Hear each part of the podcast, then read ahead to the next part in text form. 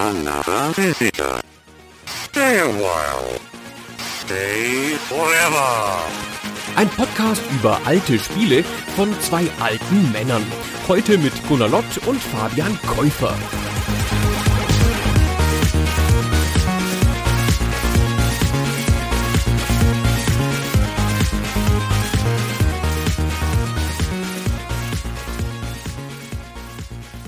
Hallo Fabian. Hallo Gunnar. Und hallo liebe Zuhörer und Zuhörerinnen. So, jetzt reden wir mal über was Großes. Ja, wir haben es, ich würde sagen, fünf Jahre aufgeschoben, nicht bewusst, aber vielleicht hatten wir unterschwellig beide ein bisschen Angst davor, dass dieses Thema irgendwann anstehen würde, denn unser Thema heute ist Pokémon. Das klingt schon gleich nach was sehr Großem, weil jeder kennt das natürlich. Es ist seit einem Vierteljahrhundert ein riesiges Phänomen und wir sprechen heute über die ersten beiden Gameboy-Spiele, die erschienen sind. Das waren in Deutschland bei uns Rot und Blau. Es mag in einem anderen Land andere Farben gegeben haben, da werden wir aber noch drauf eingehen. Und jetzt würde man ja denken, Gunnar, ja, Pokémon, klassisches Nintendo-Thema Riesenmarke, da weiß Fabian natürlich alles drüber. Dem ist aber gar nicht so. Ich habe dieses Thema ja wirklich lange, lange umschippert. Und das war für mich jetzt wie, ich weiß gar nicht, so eine Steuererklärung bearbeiten, die ich einfach 20 Jahre lang habe liegen lassen wo ich genau weiß, ah, okay, du solltest dich vielleicht mal damit befassen und hab's doch nicht gemacht und jetzt musste ich's quasi tun. Ich bereue es aber auch nicht, es war super interessant für mich. Weiß gar nicht, wie dir es da so ging. Warst du vorher der große Pokémon-Fan, bevor das Thema jetzt bei uns aufgeschlagen ist? Nee, in der Tat auch nicht. Also wir sind hier beides keine großen Experten für das Thema und werden deswegen Pokémon-Namen falsch aussprechen und so. Ich habe Pokémon das erste Mal gespielt 2002 in der Rubin-Edition oder 2003 vielleicht. Da war ich gerade frisch gebackener Chefredakteur von GamePro und dann haben mir diese Consoleros da in der Redaktion gesagt, Gunnar, es geht so nicht, hier Chefredakteur vom Konsolenheft sein, mal Pokémon spielen. Und ich so, wow, Kinderspiel. Naja, und dann haben sie mich aber gezwungen und dann habe ich das auf meinem Game Boy Advanced mitgenommen auf eine USA-Reise, ich glaube auf eine E3 oder auf eine GDC oder so. Und habe das dann im Flugzeug die ganze Zeit gespielt und dann unterwegs im Hotelzimmer und bei jeder freien Gelegenheit. Und dann war ich davon erstaunlich begeistert. Sensationelles Spiel, das Rubin damals. War viel besser, als ich erwartet hatte. Ernsthaftes Rollenspiel, kein Kinderspiel, alles ganz toll. Und dann aber dann trotzdem nie mehr gespielt danach. Also danach nie mehr irgendeinen Pokémon gespielt, bis dann meine Tochter so acht wurde, dann hat sie angefangen, die Serie zu gucken und dann musste ich mir diese Serie angucken. Und kurze Zeit danach kam Pokémon Go und dann hatten wir eine sehr kurze, na, vielleicht ein, ein Jahr, sehr intensive Phase, meine Tochter und ich damit. Und jetzt ist wieder vorbei. Und jetzt das Pokémon Blau, was ich jetzt gespielt habe, Du hast ja rot gespielt, ne? Mhm. Wie sich das gehört, haben wir das aufgeteilt. Das habe ich jetzt tatsächlich zum ersten Mal gespielt. Geht mir ganz genauso. Und das war natürlich schon ein bisschen, also ich will nicht sagen ein Schock, aber es ist ein Spiel auf einer Plattform, die damals einfach schon alt war. Es sind Spiele für den klassischen Gameboy, mit denen wir uns hier befasst haben, die kurioserweise bei uns in Deutschland ja erst 1999 rausgekommen sind. Also da waren die in Japan schon ein richtig alter Hut. Da ist das 1996 losgegangen. Auch das schon spät für eine Plattform, die es ja schon seit 1989 gab. Und das, um jetzt mal diesen Einschub gleich hier zu machen, erklärt auch so ein bisschen, warum ich da diese komische Lücke habe, was diese Serie angeht, weil wir müssen uns einfach vergegenwärtigen, 1999 da waren die Konsolen schon lange im 3D-Zeitalter angekommen. Man hatte schon längst PlayStation, Saturn, Nintendo 64 und wir befanden uns fast schon eher an der Schwelle zur nächsten Generation, die dann anrückte mit Dreamcast, PlayStation 2, GameCube, Xbox. Also klar, noch ein bisschen weg. Aber man kann, glaube ich, nachempfinden, warum der Game Boy, vielleicht wenn man da auch schon ein bisschen älter war, wie das bei uns beiden der Fall war, nicht mehr so die angesagte Konsole war.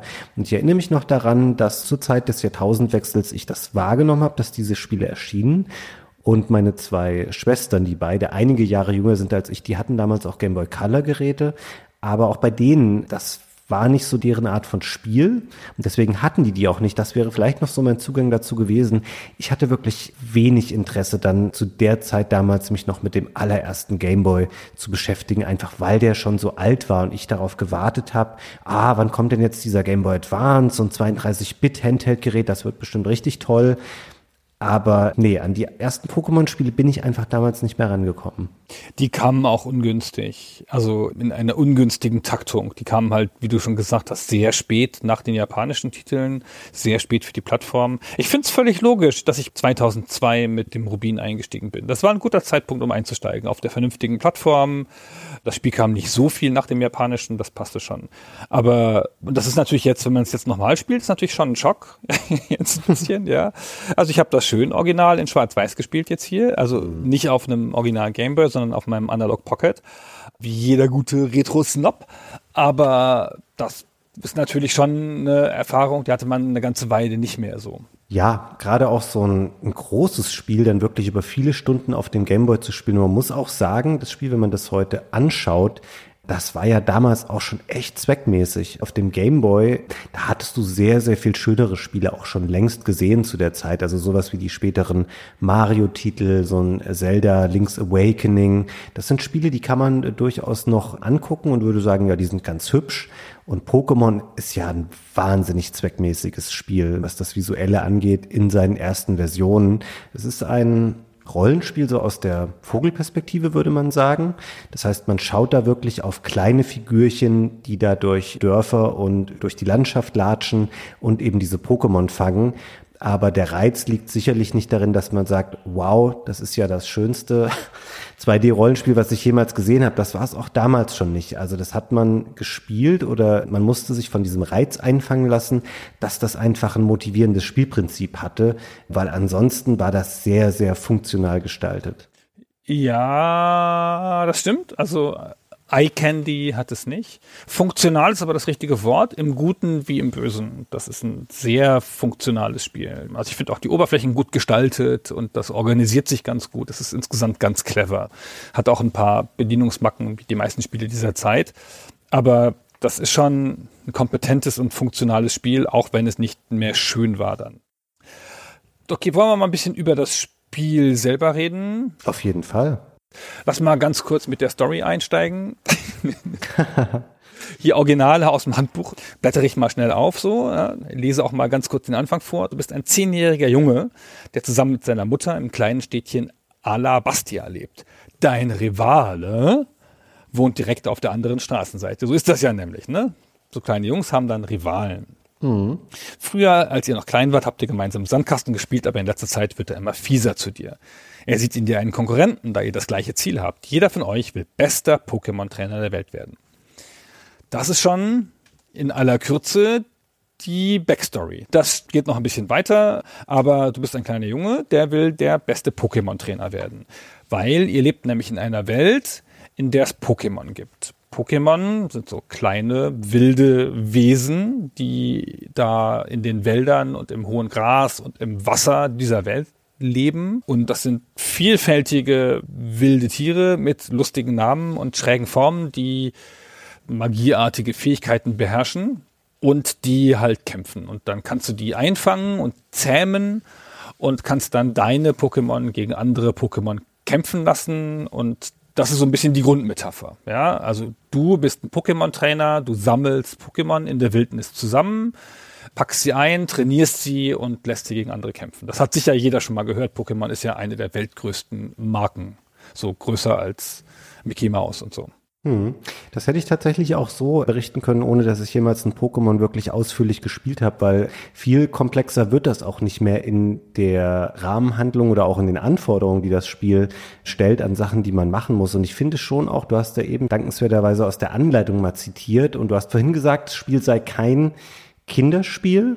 Ich finde aber, dass es auf jeden Fall auch inklusive für eine sehr junge Spielerschaft ist, weil man merkt es durch die Ansprache, dass es sich eben an eine Zielgruppe richtet, die durchaus, glaube ich, auch in dem Alter sein kann, wie der Protagonist des Spiels und dass hier keine großen, komplexen Anforderungen aufgebaut werden sollen, sondern dass jedem gleich klar ist, der lesen kann und der vielleicht auch in der Lage ist, solche Zahlenwerte richtig zu interpretieren, die da eine große Rolle spielen, der kann und soll das eigentlich spielen.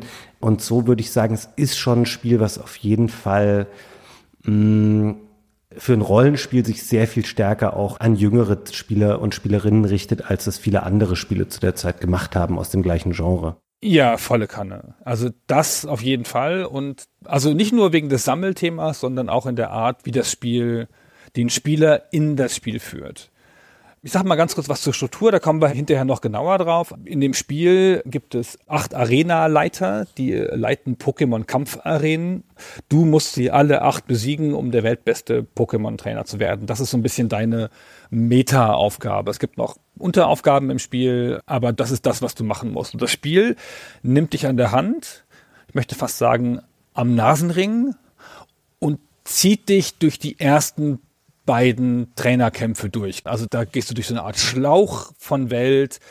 Alles ganz vorsichtig. Du kannst keinem Gespräch so richtig ausweichen. Alles wartet auf dich. Alles ist auf dich gebaut. Und dann besiegst du diese ersten beiden Arena-Leiter und dann öffnet sich das Spiel. Und die Reihenfolge, wie du die nächsten besiegst, wird dann beliebig. Du kannst an alle Orte reisen. Überall, wo es bis jetzt Grenzen gab, wird das Spiel eröffnet. Und dann, finde ich, wird es nicht mehr so ein Kinderspiel. Dann gewinnt es an Tiefe und die Kämpfe werden interessanter. Und da ist es mehr ein Rollenspiel und findet mehr zu sich. Und am Anfang ist es wirklich so gemacht, dass da auch Kinder auf jeden Fall durchkommen können. Und diese Konzentration auf Einfachheit, auf Klarheit, auf Tauglichkeit für Kinder treibt das Spiel, ich möchte sagen, bis zur Langeweile. Ja, bis zur Langeweile ist eine gute Frage, weil du hast es schon ganz richtig dargestellt. Das Spiel ist über einige Stunden wirklich sehr linear und du kannst wenig falsch machen, so wie du überhaupt auch wenig wirklich frei entscheiden kannst. Und dann gucken sie halt, okay, Kinder oder weniger erfahrene Spieler, die bis hierhin gekommen sind, die bleiben dann jetzt wohl auch am Ball und jetzt können wir das Spiel öffnen. Und ich fand es dann in der Folge auch interessanter.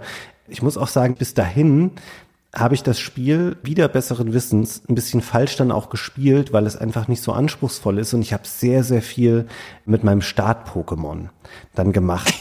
das machen alle Leute, oder? Ja, das müssen wir nämlich noch erklären, bevor du dein Heimatstädtchen, das Alabastia, verlassen kannst. Du wirst zwangsläufig irgendwann in dem Labor von Professor Eich landen, der auch übrigens der Großvater deines Rivalen ist. Und dann kannst du dir ein Pokémon auswählen. Da liegen so drei Pokebälle, das sind diese kleinen Behältnisse, wo die drin gefangen werden auf dem Tisch.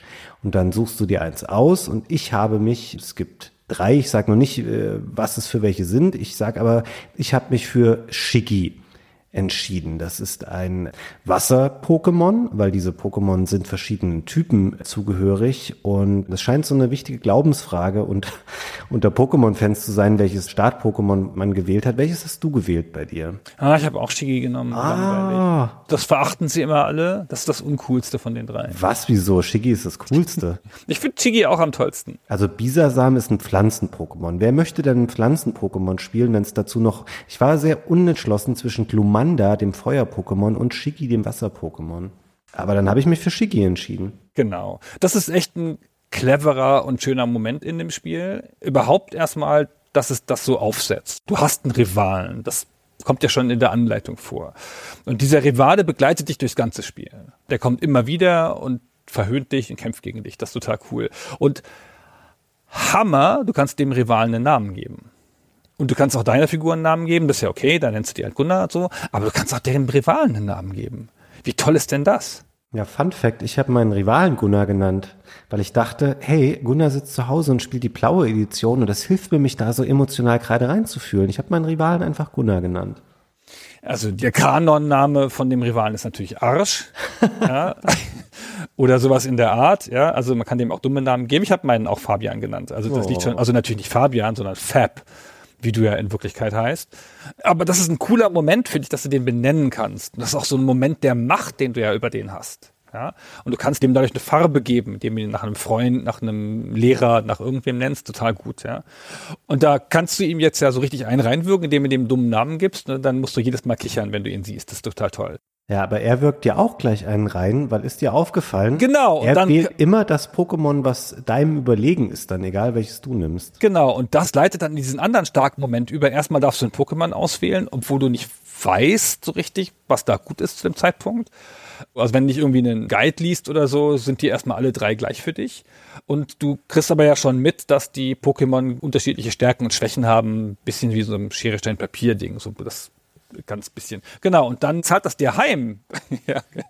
diese Benennung und nimmt einfach das Pokémon, das gut gegen deins wirkt, also in unserem Fall das Pflanzen-Pokémon. Mhm.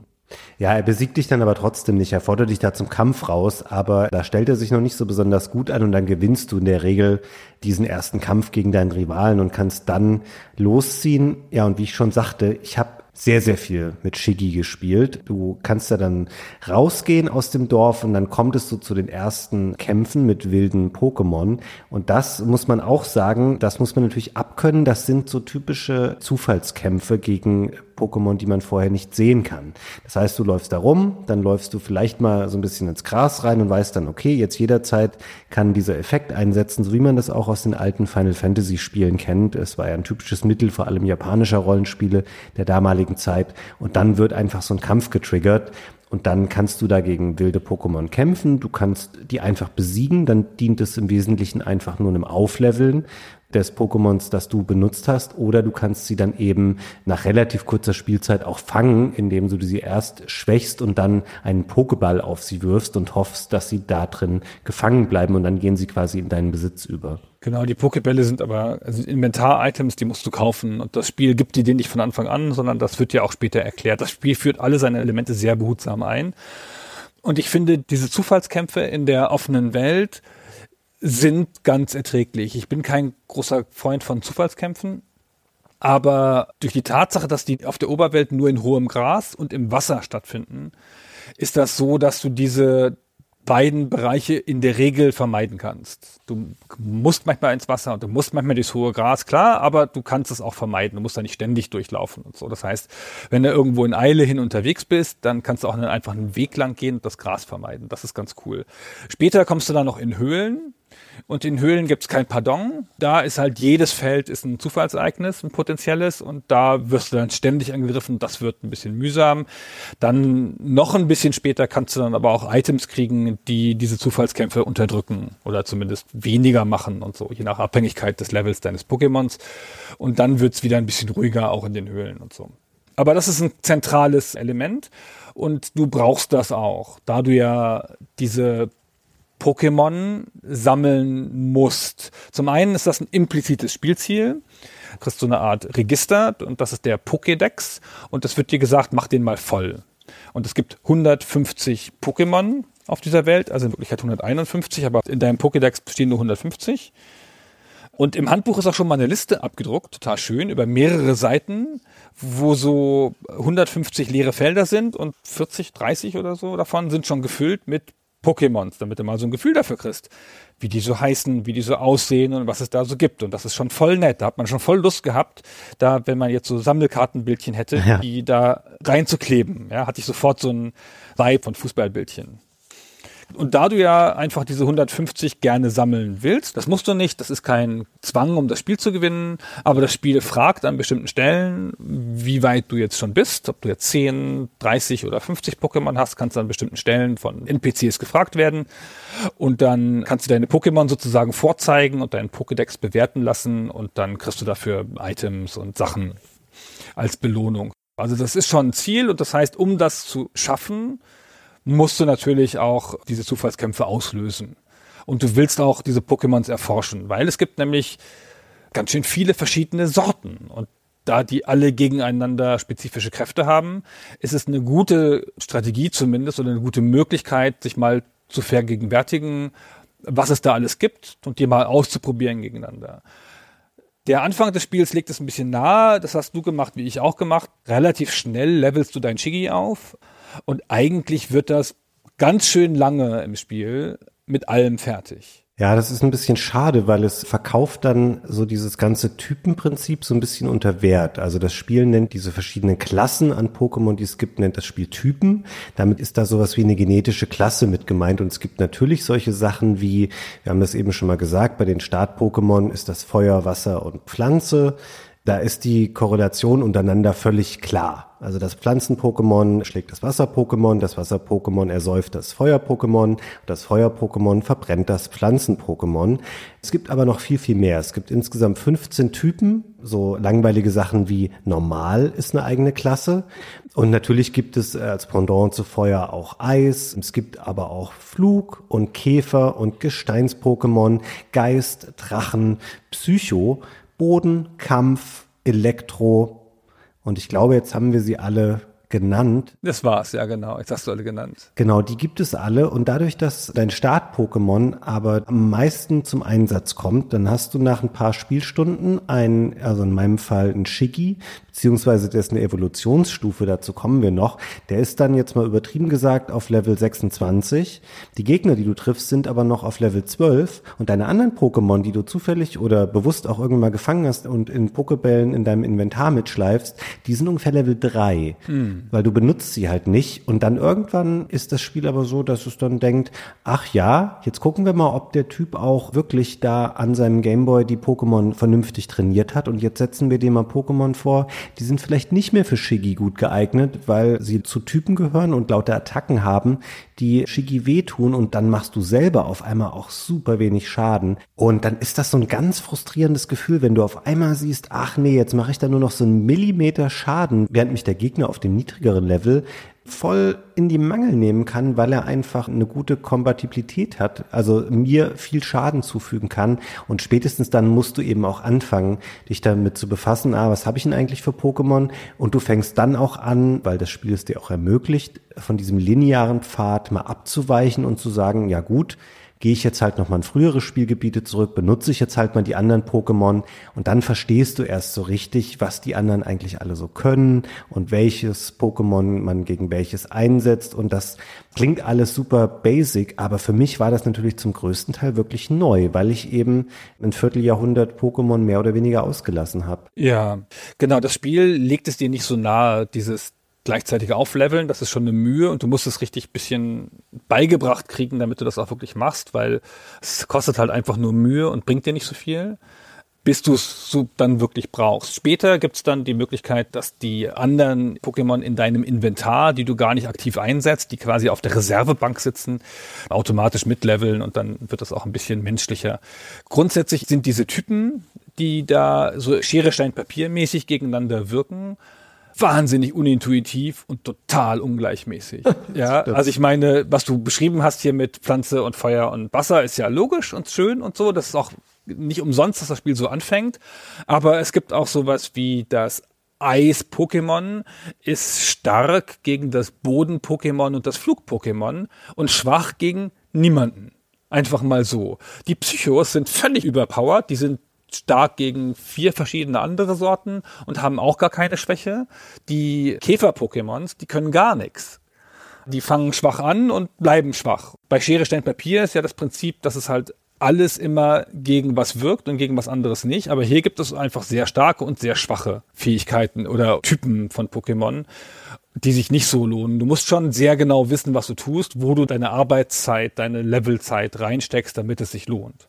Es ist echt ein klassisches Guide-Spiel eigentlich, zumal weil das Spiel dir auch einfach am Anfang gar nichts erklärt, wie diese ganzen Sachen zusammenhängen und so. Es hat ein relativ ausführliches Handbuch, wo auch so eine Tabelle drin ist, wie diese Sachen gegeneinander wirken. Das ist schon fair genug und wo alle Typen drin stehen.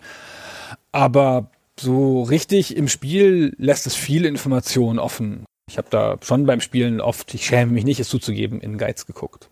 Ja, das stimmt. Es ist für gerade ein Spiel, was von Nintendo gepublished wurde. Es ist ja keine Nintendo-Eigenentwicklung, da werden wir noch drauf eingehen.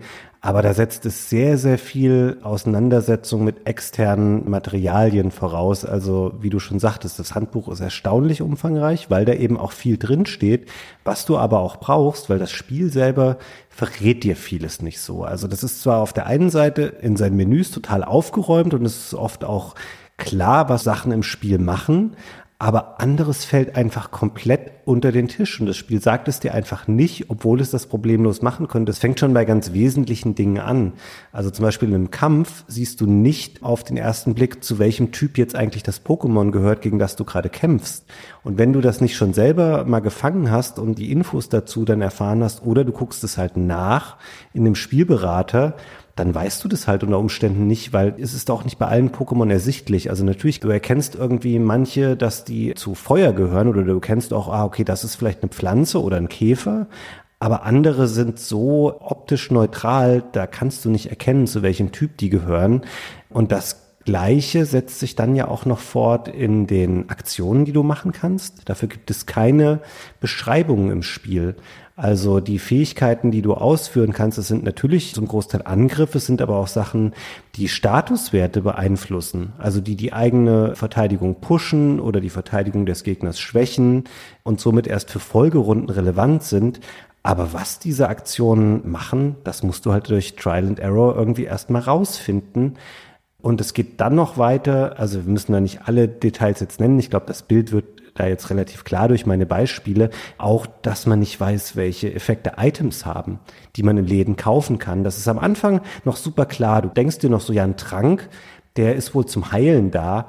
Aber das sagen sie dir auch. Das wird noch gesagt. Ja, stimmt. Aber es gibt später andere Sachen, die dann dafür gedacht sind, um verschiedene Status, Mali zu heilen oder auch das Spiel benutzt auch viele komische Abkürzungen, die wir später noch erklären, wie TM oder VM, wo du denkst, was ist denn jetzt damit gemeint? Und es gibt einfach im Spiel direkt keine Erklärung dafür. Und das ist auf jeden Fall dann auch nochmal was, was heute ein bisschen irritiert. Weil natürlich wissen das Leute, die heute Pokémon spielen, das haben die schon in 37 anderen Spielen gesehen, weil gerade diese Hauptspiele sich immer an den gleichen etablierten Mustern orientieren.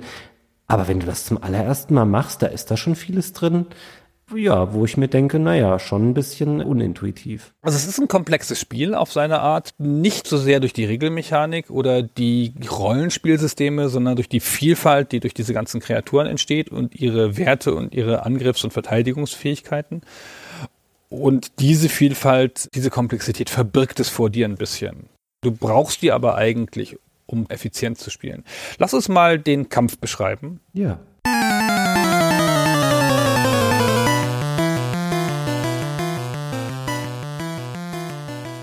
Also was so passiert, wenn jetzt zwei Pokémon-Trainer gegeneinander kämpfen. Und das fängt erstmal damit an, dass wir haben angedeutet, dass es ein aktives Pokémon gibt, mit dem man kämpft. Und ich habe das Wort Reservebank benutzt für die anderen. Du hast nämlich bis zu sechs Pokémon dabei und die können aktiv auch eingesetzt werden, aber immer nur eins. Und die werden im Inventar in so einer Reihenfolge sortiert und diese Reihenfolge bestimmt, wann die drankommen. Das heißt, das erste kommt automatisch dran, wenn der Kampf startet und das zweite kommt nur dran, wenn das erste stirbt. Also die sterben natürlich nicht, das ist ein Kinderspiel. Ne? Die fallen in Ohnmacht. Genau, also wenn es in Ohnmacht gefallen ist, ja, dann kommt das zweite dran. Und wenn das in Ohnmacht gefallen ist, kommt das dritte dran und so weiter. So, dafür ist diese Reihenfolge da. Du kannst aber auch sagen, boah, ey, hier mein äh, Pokémon auf eins funktioniert hier gar nicht. Ich wechsle das aus. Und dann verbrauchst du einen Move und dann tauschst du das gegen ein anderes aus deinem Inventar und dann kommt das nach vorne, das kämpft. Aber es kämpft immer nur ein Pokémon gegen ein Pokémon.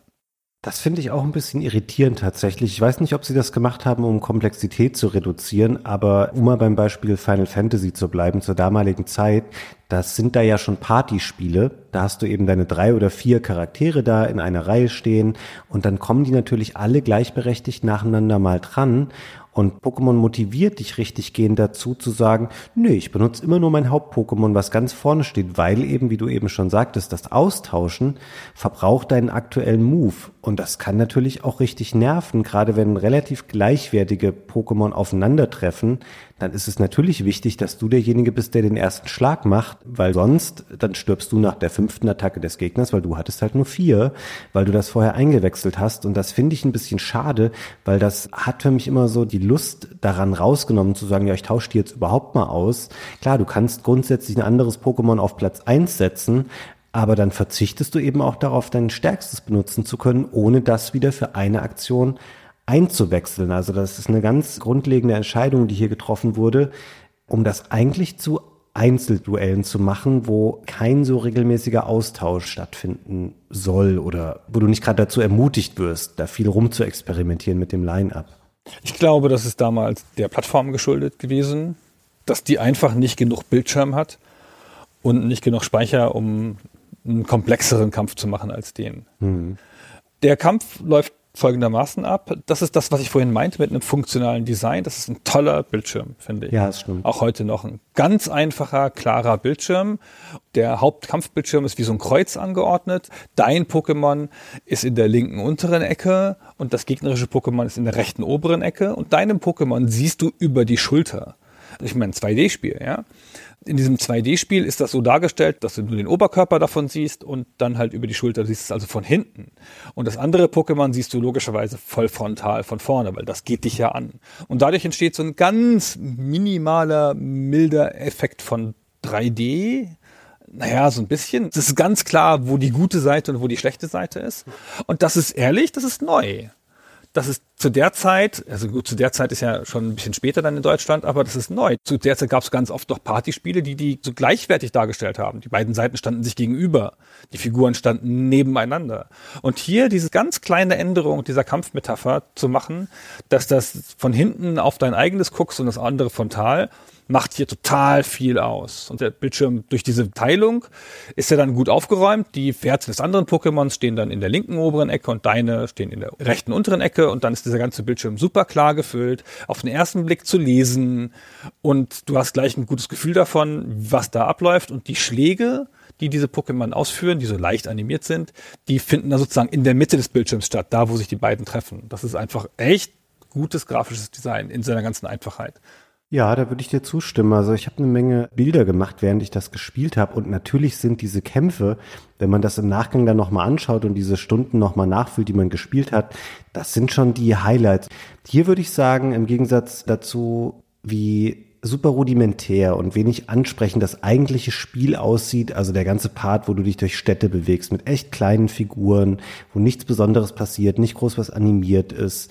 Die Kämpfe sind schon ganz klar das zentrale visuelle Highlight des Spiels und die sind sehr hübsch gemacht und es ist natürlich auch eine Leistung für so eine einfache Plattform auf 160 mal 144 Pixeln, da solche Kreaturen zum Leben zu erwecken, weil das sollen ja auch Figürchen sein, die nicht aussehen einfach alle nur wie Insekten oder so, sondern das sollen ja Monster tatsächlich sein. Kleine Monster werden hier dargestellt.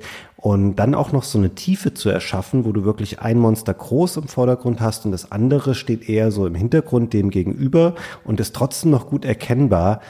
Das haben sie schon echt stark hier umgesetzt und ich habe da sehr viele schöne kleine Monsterchen gesehen, wo ich gedacht habe, ach cool, guck mal, da verstehe ich jetzt auch, warum man das vielleicht selber mal einfangen will. Und ja, also das funktioniert sehr, sehr gut an dem Spiel und sie haben perfekt den Platz ausgenutzt. Also auch unten in so einem Drittel hast du eben dann so eine Art Textfenster, wo dann da Sachen stehen wie Fabian setzt Pokéball ein. Also du wirst darüber nochmal informiert, welche Aktion machst du gerade, was macht der Gegner das funktioniert einfach sehr, sehr gut. Das haben sie aus dem Stand hier, glaube ich, für den Gameboy geradezu optimal umgesetzt. Genau. In diesem Textfeld, da sind teilweise nur illustrative Angaben, wo einfach das, was in der Grafik passiert, nochmal kurz beschrieben wird, weil du es auch manchmal nicht erkennen kannst.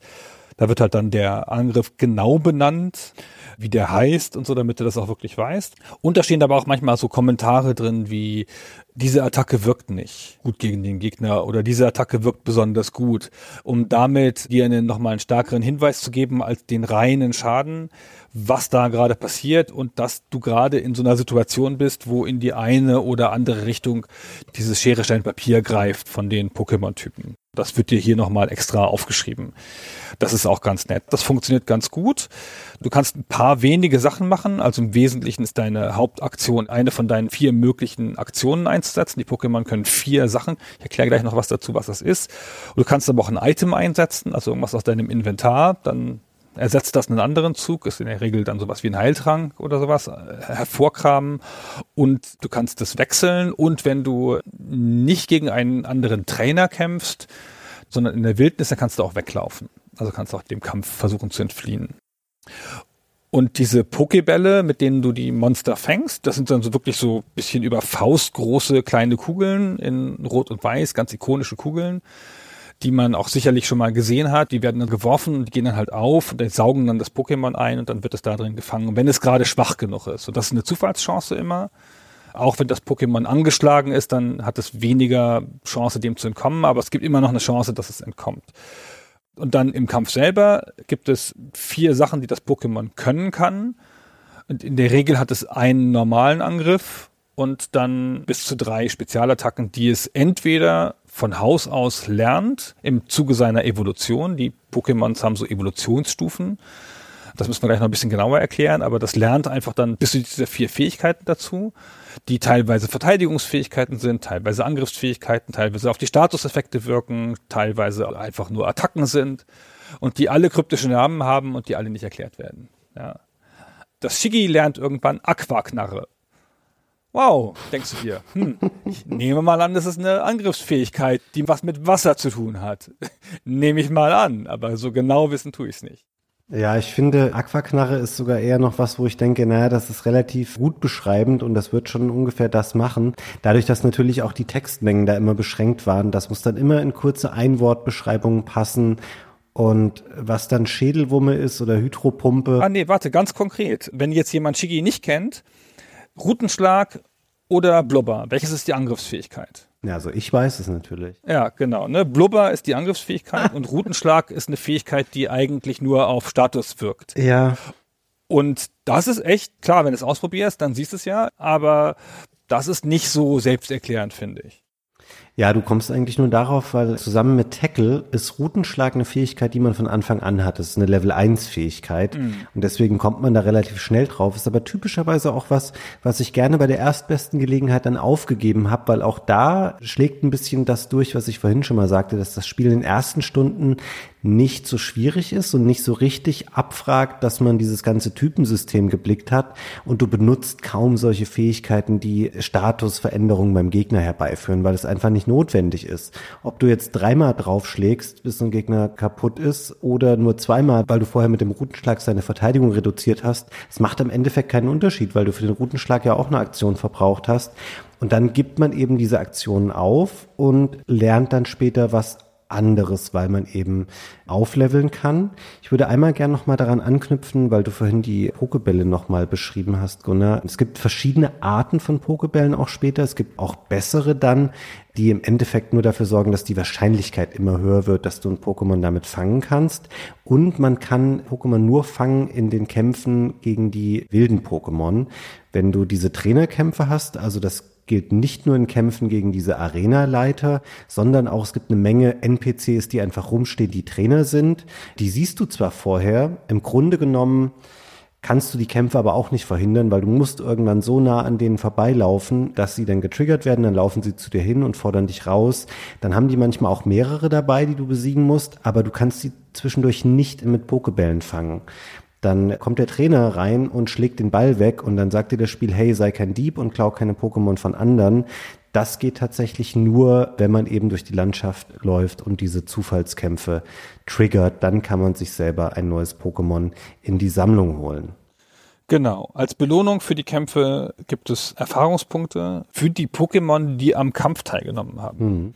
Also wenn du alles mit dem Haupt-Pokémon machst, dann levelt auch wirklich nur das Haupt-Pokémon auf. Und es gibt nicht so eine Art noch einen anderen Wert für deinen Trainer. Es levelt immer das Pokémon. Genau, du hast gar keine Hitpoints oder sowas in der Art als Spielfigur. Das sind alles nur die Pokémon und hier finde ich aber, da ist das Spiel nur so mäßig komplex. Also es gibt dann so eine Handvoll Statuswerte, das ist der Gesundheitswert, es gibt Angriffskraft, Verteidigungswert, es gibt einen Geschwindigkeitswert und es gibt einen Spezialkraftwert, der in späteren Spielen dann aufgespalten wird in Spezialkraft offensiv und defensiv. Und hier ist das quasi noch eins. Und diese fünf Werte sind etwas, was sich immer dann weiterentwickelt und in der Regel einen größeren Sprung macht wenn so eine Evolution eines Pokémon auftritt. Also bei uns beiden bin ich mir sicher, Gunnar, war das zuerst bei Shiggy. Mhm. Wenn Shiggy Level 16 erreicht, dann kann er zu Shillock werden. Das passiert dann im Wesentlichen automatisch. Man kann aber diesen Prozess auch abbrechen. Wenn du rechtzeitig eine Taste drückst, dann wird diese Evolution unterbunden. Du denkst dann erst so, ah, bin ich eigentlich doof? Wieso habe ich das denn jetzt abgebrochen?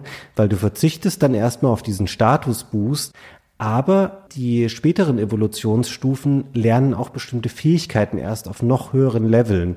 Und es kann Szenarien geben, wo es sinnvoll ist, dass man erstmal noch auf der alten Stufe bleibt, weil man irgendeine bestimmte Fähigkeit schneller bekommen möchte. Und dann kann man eben immer wieder, also es ist kein dauerhafter Verzicht, das wiederholt sich dann immer wieder, dieses Einleiten des Evolutionsprozesses. Und dann irgendwann lässt du es halt zu, und dann wird Shiggy eben zu Shillock und er wird später nochmal auf Level 36, wenn du das möchtest, zu Turtok. Dann lernt er noch auf Level 42 Hydropumpe, wo man auch nicht weiß, ist es ein Angriff oder ist es was, was man im Baumarkt kaufen kann. Und dann geht das noch bis Level 100 weiter, aber dann ist das nur noch ein reines Zahlenspiel. Also dann wird er immer mächtiger und diese Statuswerte werden weiter gepimpt, aber an neuen Fähigkeiten hast du dann schon alles an diesem Punkt. Genau. Man hat es schon ein bisschen gehört. Eine der besonders charmanten Eigenschaften des Spiels sind die lustigen Namen. Und ich möchte noch mal ein Pokémon vorstellen und das ist das Taubsi. Hm. Das, das Taubsi kommt oft vor am Anfang, dem begegnet man gleich. Das sieht aus wie ein Vogel. Vielleicht bisschen wie eine Taube, aber eher einfach wie ein allgemeiner Vogel, eher wie ein Raubvogel sogar ein bisschen. Das Taubsi wird in Level 18 zum Taubogar und ab 36 ist es der Taubos. Was so schön ist, ja, finde ich, die Namen. Das ist ein Pokémon vom Typus Flug und vom Typus Normal, also es gehört zu zwei Typen. Es hat die Fähigkeiten Adlerauge und Fußangel. Und also mittlere Werte, es ist insgesamt nicht besonders, es ist ziemlich anfällig gegen Eis- und Elektro-Pokémon. Und das Schöne ist aber, Taubsi ist ja offenkundig ein deutscher Name. Die haben alle deutsche Namen. Und die sind alle so frei nach den, wahrscheinlich den japanischen und den englischen Namen nachempfunden. Ich weiß leider nicht, was das ja im Japanischen genau bedeutet. Im Japanischen heißt es Popo und im Englischen heißt es Pidgey. Ja, das ist ja echt fast genau wie Taubsi. Ja. ja. Und im Französischen heißt es Rukul was sehr toll klingt, finde ich, aber wo ich jetzt nicht genau weiß, was das bedeutet. Und die einfallslosen Italiener haben leider immer die englischen Namen übernommen, da heißt es auch PJ. Ja. Aber das finde ich total charmant, dass es halt im Deutschen richtig übersetzt worden ist. Alle Namen sind einzeln übersetzt, weil es halt auch ein Spiel ist, das für Kinder tauglich sein soll. Da müssen die halt nicht PJ sagen oder Pidgey oder das alles falsch aussprechen, sondern können halt Taubsi sagen. Und die Namen sind oft so sprechend, was halt wirklich nett ist. Also oft auch nicht. Oft sind es auch einfach Fantasienamen. Aber es gibt auch noch einen Raupi, das sieht ja. aus wie eine Raupe. Hm. Das ist schon alles sehr charmant und sehr schön und wirklich ein Teil dessen, was so Freude macht an dem Spiel. Ja, und ich finde, man hat auch gleich ein Bild vor Augen, wenn ich dir noch sage, dass es auch einen Pummeluff gibt und einen Knuddelluff. Du weißt einfach, dass das irgendwelche runden, freundlichen Kreaturen sind, die da auftauchen oder auch ein Mauzi zum Beispiel. Da hast du einfach ein Bild im Kopf und weißt schon, dass Mauzi wahrscheinlich kein Vogel sein wird. Hier ist, glaube ich, eine schöne Stelle, um einmal was einzuwerfen, was wir nur ganz am Anfang gesagt haben, nämlich, dass du hast ja Pokémon Blau gespielt. Ich habe Rot gespielt. Und jetzt fragt man sich natürlich, was ist denn der Unterschied zwischen diesen beiden Spielen? Und das können wir eigentlich relativ schnell erklären. Im Grunde sind die nämlich identisch, aber es gibt jeweils elf Pokémon, die in der anderen Edition nicht gefangen werden können. Also die können erhalten werden auf eine schlaue Art und Weise, auf die wir noch eingehen, aber sie sind so da nicht mit drin. Und das sind auch Sachen, wo ich sagen würde, hä, die habe ich ja super oft bei mir im Spiel gesehen, also zum Beispiel ein Myrapla. Das ist so ein Pflanzen-Pokémon, da habe ich dann gedacht, das kann ja gar nicht sein, dass Gunnar das gespielt hat und dieses Vieh da nicht gesehen hat. Und das ist schon ein signifikanter Unterschied dass da eben diese Pokémon fehlen und das sind dann welche in verschiedenen Seltenheits- und Qualitätsstufen, die teilweise auch erst später im Spiel auftauchen. Und wenn man eben seinen eigenen Pokédex komplettieren möchte, dann muss man diese Pokémon tauschen mit Besitzern der anderen Version, indem man eine bestimmte Räumlichkeit im Spiel betritt. Also das ist der Kabelclub. Dann kann man sich da zusammenfinden mit jemandem, der auch ein Gameboy hat und ein Linkkabel. Und dann kann man sich da mal angucken, ah, der bietet mir den an, ich biete ihm den an. Und dann können diese Pokémon ausgetauscht werden. Jetzt habe ich doch auch schon diesen Tausch hier erwähnt und es kommt mir vor, als war das vielleicht ein Fehler, weil was für ein revolutionäres Feature war das denn, Gunnar? Und wie schlau war das auch, da sowas einzubauen, was man jetzt eigentlich so lapidar in einer Minute erklären kann. Aber was das für einen Effekt natürlich hatte für, ah, hast du schon den gefunden? Na, ah, lass mal das austauschen. Das war schon eine richtig, richtig smarte Idee dieses Spiels unfassbar clevere Idee. Also auch was ganz Neues. Linkkabel und Multiplayer ist in fast allen Spielen auf den meisten Plattformen ist was gegeneinander. Mhm. Oder gibt ja auch kooperative äh, Spielszenen, aber hier geht es gar nicht ums gemeinsam Spielen, sondern es geht nur darum, um den Zugang zu den anderen Pokémons, weil das ist ja eins der Meta-Ziele. Schnapp sie dir alle, ist ja der Slogan der Marke. Gotta catch them all. Fangen diese ganzen Pokémon. Und du kannst sie aber nicht fangen, wenn du nicht tauschst. Das heißt, es gibt ein ganz starkes Incentive. Dann sind wir wieder bei den Fußballbildchen, dass es halt vollkommen kindertauglicher Effekt, ein vollkommen kindertaugliches Konzept auch. Du gehst mit deinem Spiel da irgendwo hin, suchst jemand, der die andere Edition hat, packst dein Linkkabel aus. Das ist ja jetzt auch nicht ein teures Equipment, aber es müssen halt beide den Gameboy haben. Und dann wird das halt ausgetauscht. Und man kann sich das auch so vorstellen. Es ist ja so schön, dass es ein Kabel ist. Ja, man kann sich ja so vorstellen, dass es wie durch so einen kleinen Tunnel laufen die kleinen Monsterchen darüber. ja, in den anderen Gameboy. Ja, das ist so eine clevere Idee. Und ohne jetzt zu weit vorgreifen zu wollen, der Entstehungsgeschichte des Spiels, die wir noch erzählen, die kommt original von Nintendo, die kommt von Shigeru Miyamoto, nicht von den Originalentwicklern des Spiels. Das hat der vorgeschlagen, als sie ihm das Spiel vorgestellt haben. Ich bin auch deswegen jetzt übrigens darauf gekommen, weil ich ja gerade eben von Mauzi gesprochen habe. Das hast du nämlich gar nicht. Ja, das habe ich gar nicht. Ich habe jetzt die rausgesucht, die so schöne Namen haben, die so beschreibend sind. Aber da war ich richtig traurig, dass ich dachte, wieso hat der doofe Gunnar bei sich den Mauzi? Aber dafür hattest du Myrapla nicht, Menki nicht, Rettan hast du auch nicht gehabt. Da hätten wir uns dann zum Tauschen tatsächlich verabreden müssen. Es gibt auch eine kompetitive Facette dieses Mehrspielerteils. Man kann die auch in einem Kolosseum gegeneinander antreten lassen. Aber das Verkaufsfeature für kommt zusammen mit Leuten und verbindet eure Gameboys, das war natürlich dieses Tauschen, weil du einfach deinen eigenen Pokédex komplettieren wolltest. Und das ist nicht so gemein, so dass beide das gleiche haben. Also du gehst mit deinem Fußballalbum dahin, mit deinem Panini-Album und ich gehe mit meinem Panini-Album dahin und dann haben wir ja wahrscheinlich relativ gleiche Karten drin und das ist ja gesteuert durch die Seltenheit und durch den Zufall und wie viele Karten du gekauft hast. Ja, aber eigentlich gibt es da nicht so einen sicheren Aspekt. Wenn du dein Buch mitbringst und ich mein Buch mitbringe, ist es nicht gesagt, dass ich was für dich habe und du was für mich hast. Das stimmt. Im gleichen Wert vielleicht. Und hier hast du, wenn du mit dem anderen tauscht, mit der gegenüberliegenden Version, mit der andersfarbigen Version, dann hast du ja automatisch was. Weil es gibt sehr viele einfache Pokémon, die du sehr leicht kriegen kannst, die der andere nicht haben kann. Also das heißt, es geht nicht nur auf Seltenheit und du musst nicht der Superfänger sein und alles haben. Wenn du mit deiner blauen Version jemanden triffst, der das erste Mal mit jemandem mit einer blauen Version tauschen will, dann hast du mit überwältigender Wahrscheinlichkeit irgendwas, was der hat. Ja. Und das ist ein riesengroßes Incentive und eine riesengroße Belohnung für den Kauf des Spiels. Das finde ich, das ist ein super Feature. Mhm. Das hat Nintendo tatsächlich auch, also wenig überraschend, Sie haben ja gesehen, wie erfolgreich das ist und die wissen schon auch warum, aber das haben sie wirklich auch berücksichtigt, als sie diese Spiele viele, viele Jahre später nochmal neu aufgelegt haben, weil du hast vorhin schon mal erzählt, du hast das jetzt auf deinem Analog Pocket gespielt. Ich habe das auf einem Gerät der 3DS-Generation gespielt. Da haben sie nämlich mal zum 20-jährigen Japan-Jubiläum von Pokémon diese Spiele neu veröffentlicht, also Rot, Blau und auch Gelb, was wir später nochmal äh, erklären können, was eigentlich Pokémon Gelb war. Und da haben sie tatsächlich sich die Mühe gemacht, bei diesen Gameboy-ROMs diesen Part so abzuändern, dass es die Wireless-Features der 2DS und 3DS-Geräte nutzt und dass man so noch tauschen kann, weil du natürlich keine Möglichkeit hattest, da irgendwie ein Gameboy-Link-Kabel zu benutzen. Das ist ungewöhnlich, dass Nintendo so einen Aufwand betreibt bei so einer billigen ROM-Neuauflage, dass sie da so ein Feature reingepackt haben. Das fand ich ziemlich cool tatsächlich, dass sie das versucht haben zu erhalten vor ein paar Jahren, als sie diese Spiele nochmal veröffentlicht haben. Die wissen schon, was sie da haben.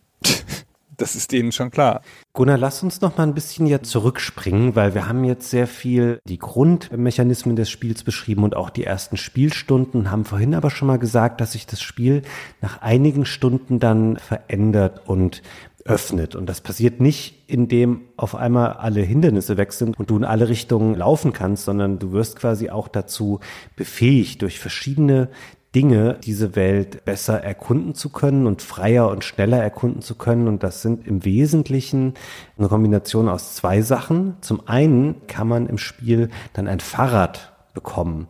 Da war ich ganz froh drüber, weil ich hatte ein bisschen das Gefühl, ich hätte in der einen Stadt, da ist man in so einem Pokémon Fanclub, da geht man da rein und da kann man mit den Leuten quatschen.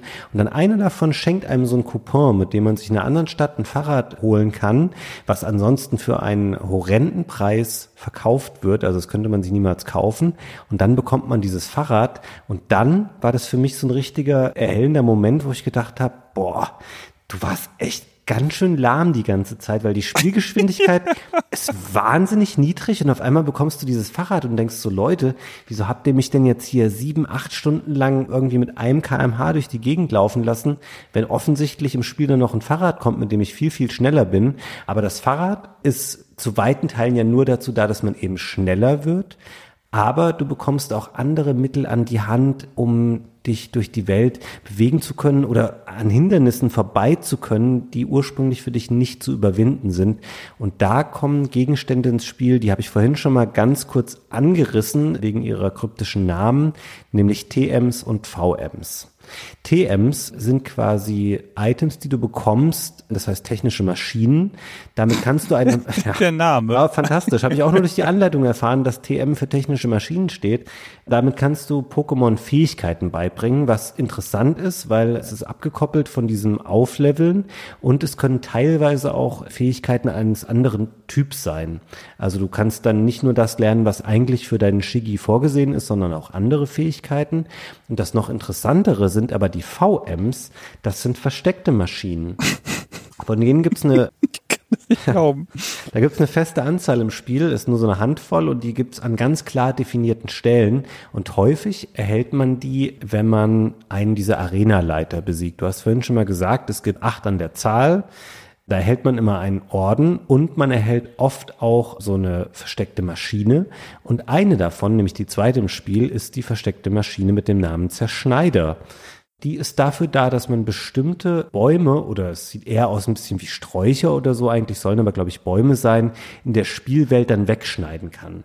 Das ist so eine typische Mechanik, um mal bei einem ähnlich aussehenden Spiel zu bleiben, wenn Link bei Zelda später Handschuhe bekommt, um Felsen hochzuheben und dahinter tun sich auf einmal ganz neue Wege auf. So ist auch hier Zerschneider zu verstehen bei Pokémon, nur es ist irgendwie komplizierter in der Anwendung. Also auch da habe ich das Gefühl, ich habe vielleicht die Stelle verpasst, wo das Spiel unter Umständen das erklärt oder es macht es vielleicht auch nicht. Null. Weil du hast dann diese Maschine, dann musst du aber auch diese versteckte Maschine in Kombination mit einem deiner Pokémon benutzen, das eben noch einen freien Slot dafür hat. Dann lernt das Pokémon diese Fähigkeit Zerschneider die im Kampf nicht so super sinnvoll ist, aber du kannst sie auf der Oberwelt dann in dem Pokémon-Menü auf einmal aufrufen und dann kannst du da eben diese Bäume wegschneiden und auf einmal, wie bei Zelda, hast du hier eben neue Wege, die dich weiterführen, die auch Abkürzungen freilegen, um wieder in vorherige Spielabschnitte zurückzukehren, damit du eben nicht nochmal einen Kilometer durch hohes Gras läufst und zwangsläufig alle Gegner triggerst, sondern es verbindet diese Spielwelt dann nach und nach besser miteinander und du kannst dich schneller dadurch bewegen und das ist eigentlich eine ganz coole Art und Weise, wie sie hier den Zugriff auf diese Welt strukturiert haben, eben durch diese versteckten Maschinen. Da kommt dann später auch noch sowas hinzu wie eine versteckte Maschine namens Surfer. Die bewirkt, dass man sich durch Wasserareale begeben kann auf der Oberwelt. Und das ist schon ganz gut gemacht, weil es ist verknüpft mit diesem Hauptziel, dass du hast, eben diese Kämpfe gegen diese Arenaleiter zu führen. Und dann bekommst du da eben wieder so eine Maschine und merkst dann, ah, okay, jetzt geht es hier weiter. Das finde ich eigentlich ganz gut umgesetzt. Das ist ganz clever auch, wie das Spiel das dir erst nacheinander gibt. Aber als kurzer Exkurs ist auch echt ein Beispiel dafür, wo das Spiel in seiner äh, Wissensvermittlung nicht funktioniert. Ja. Ich habe den Zerschneider nicht verstanden. Ich habe den bekommen. Also dann dachte ich, der ist im Kampf einsetzbar, wie alle Fähigkeiten. Okay. Aber diese Oberweltfähigkeit kommt ja in einem anderen Menü. Die findest du dann nur durch Zufall, weil da noch nie eine Fähigkeit war, die du irgendwie anders einsetzen kannst. Das ist vollkommen neu. Und wenn du den Zerschneider hast, kannst du den noch nicht einsetzen. Du musst dir ja dann noch mal so eine Art Erlaubnis holen vom nächsten Arenaleiter, um den einsetzen zu können dann. Und das ist ja noch mal getrennt. Das habe ich überhaupt nicht gecheckt. Und da hatte ich die ganze Zeit den Zerschneider und dachte, das geht doch gar nicht. Wie kann ich den denn einsetzen? Und das funktioniert überhaupt nicht. Ist das irgendwie kaputt? Und habe dann so einen Guide nachgeschaut und alle so, ja, hier Zerschneider, hier voll geil, Bäume zerschneiden und so. Und ich so, was? Aber es geht doch nicht. Das war echt ein bisschen schräg. Aber generell ist das Spiel, das hat diese große leicht verschlungene Karte, die, wie du schon gesagt hast, relativ schmucklos aussieht. Ähm, die Häuser sehen zum Beispiel fast alle gleich aus und die Karte, die versucht nicht, eine realistische Landschaft darzustellen. Gar nicht. Oder die versucht nicht mal eine Landschaft darzustellen mit einem Gag. Also so Landschaften in Videospielen haben ja oft ein Thema, ja, keine Ahnung, Berge, Wald, Eiswüste, irgendwas. Nichts von dem macht dieses Spiel. Das ist einfach eine generische Welt, die da einfach so relativ schmucklos hingelaufen ist. Und die ist auch, wenn wir ganz ehrlich sind, dysfunktional gebaut. Da könnte niemand wohnen in dieser Welt. Aus der einen Stadt kommst du nach Norden nur, indem du durch ein Haus gehst. Ja, stimmt. Die werden sich ja umgucken da, dass jeder durch ihr Haus muss. Kein Wunder, dass da ein Verbrechen passiert ist, weil ja jeder da durchläuft. Vielleicht bleiben die aber einfach auch immer zu Hause. Ja, vielleicht, ja, lassen da niemand rein. Und wenn da jemand durch muss, dann machen sie die Tür zu oder nehmen Wegezoll. Das ist alles ein bisschen komisch. Und das Spiel ist aber ganz interessant. Das ist eindeutig darauf gebaut, um den Spieler zu leiten auf Wegen, die das Spiel jetzt zu dem Zeitpunkt will und damit es dir dann Sachen aufmachen muss. Das ist eine ganz starke Spielerführung dahingehend. Und diese Spielerführung, die gibt es dann zum Teil auf, nachdem es sich halt so öffnet und dann aber kontrolliert es die dann doch wieder mit Items wie dem Surfer und dem Zerschneider, weil es dir damit halt dann wieder neue Areale öffnet. Ein total cleveres Feature, das ich noch nie irgendwo gesehen habe, sind diese Wände, die du nur von einer Seite aus überspringen kannst. Oh ja. Das heißt, du läufst am Anfang durch so schlauchartige Gänge, um irgendwo hinzukommen. Und da gibt es halt so Wände und da kannst du nicht drüber springen oder nicht hochklettern oder irgendwas. Die sind einfach da und einfach Blockaden. Und wenn du aber zurückgehst und auf der anderen Seite dieser Wand stehst, von der anderen Seite kannst du sie überspringen. Und das heißt, der Rückweg ist zumindest in den ersten Arealen immer sehr viel einfacher als der Hinweg und geht viel schneller. Was echt ein ganz cooles Feature ist, damit du nochmal irgendwo hingehen kannst, wo du was vergessen hast, wo du was zurückbringen musst, nachdem du einen Auftrag erledigt hast, wo du vielleicht was holen musst oder neue Items besorgen musst oder so. Da gibt's dann immer einen leichten Rückweg. Das ist echt ganz cool gemacht. Und tatsächlich, die Trainer, die in der Welt rumstehen, so ein bisschen wie Monster und wenn du ihnen zu nahe kommst, dann machen sie irgendeinen dummen Spruch und greifen dich an. Die haben alle so dumme Sprüche in dieser, oh Gott, ey. Aber das ist noch ein bisschen anders als in den späteren Teilen. Da gucken die Gegner dann in die Richtung, in der du kommst. Aber hier gucken sie nur in dem Pokémon Rot und Blau, gucken sie nur in eine Richtung. Das heißt, manche Gegner kannst du deswegen umgehen. Wenn du dich ihnen von der Seite näherst, dann werden sie nicht auf dich aufmerksam. Also hast du noch so ein bisschen Kontrolle darüber. Ja, aber es ist schon echt eher die Ausnahme. Die meisten davon Ja. musst du bekämpfen. Und äh, mir ist eben noch was eingefallen, wo du das spaßhaft mit dem Wegezoll gesagt hast. Es gibt ja noch so eine weitere Fraktion auch im Spiel, nämlich Team Rocket. Das ist so ein bisschen so eine Bösewicht-Fraktion, die immer mal wieder auftaucht und dich dann auch zu Duellen herausfordert. Das ist ein bisschen eine Bösewicht-Fraktion, ist ja das Netteste, was man über die sagen kann. Ja, komm, so richtig böse sind sie jetzt nur auch nicht. Aber es sind ja über-Klischee-Bösewichte. Die sind so, hallo, wir sind Team Rocket, wir sind die Bösen. Das sagen sie dir auch gleich so, ne? Wir sagen hier die Bösen, wir setzen die Pokémon ein, um böse Dinge zu tun. Hä? Hä? Ja, stimmt, du Hammer. recht. Sehen auch voll fies aus, so in schwarz gezeichnet, wie so Räuber, so altmodische Räuber sehen die aus. Und das ist übrigens eine Art von Subplot irgendwie. Genau. Der aber, der am Anfang ganz schön locker daherkommt, wo du denkst, so, ja, ein paar von den Gegnern heißen halt Rocket und so. Es ist irgendwie ganz, naja, aber jetzt geht mal aus dem Weg hier alle, ja. Ich muss ja hier zum nächsten Arenaleiter, weil ich muss meine Arenaleiter sammeln.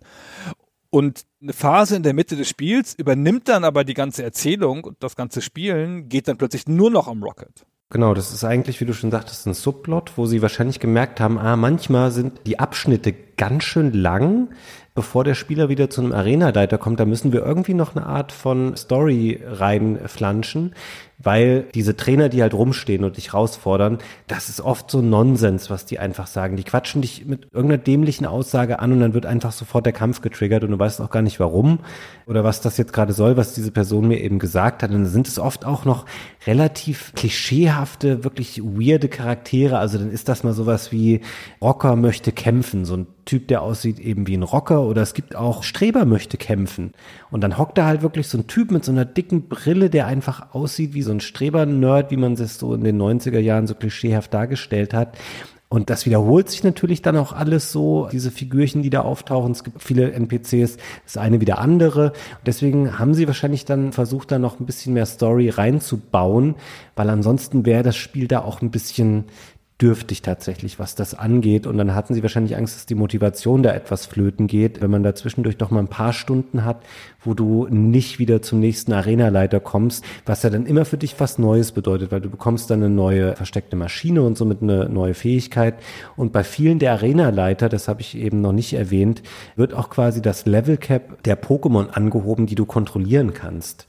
Weil das ist dann erst, wenn du die zweite Arena gemacht hast, dann kannst du Pokémon bis Level 30 kontrollieren. Nach der vierten Arena ist das dann Level 50, nach der sechsten Level 70. Und erst wenn du alle acht von diesen Orden hast und danach musst du noch vier andere Pokémon-Trainer besiegen der Pokémon-Liga, erst nach dem achten Orden, da kannst du dann wirklich Pokémon bis Level 100 kontrollieren. Das dauert aber eben einfach auch so und da wollten sie ein bisschen mehr Geschichte drin haben und deswegen dann noch Team Rocket als eine Fraktion mit drin, die ja dann eine häufig auftauchende Fraktion in späteren Spielen geworden ist. Ich finde, hm, ich finde, also die Arena-Leiter, die haben alle ein Thema. Ja. Also der erste Arenaleiter, das ist Rocco in Memoria City. Wenn er den besiegst, dann kriegst du den Felsorden. Und offenkundig ist sein Thema, man hat das schon geahnt, Rocco, Felsorden, ist Stein. Und der hat nur Stein-Pokémons. Und setzt die halt ein und dann hast du so ein Gefühl von, ah, muss jetzt was gegen Stein wirkt haben, weil das ist der Steintyp, das ist sein Style. So ist der.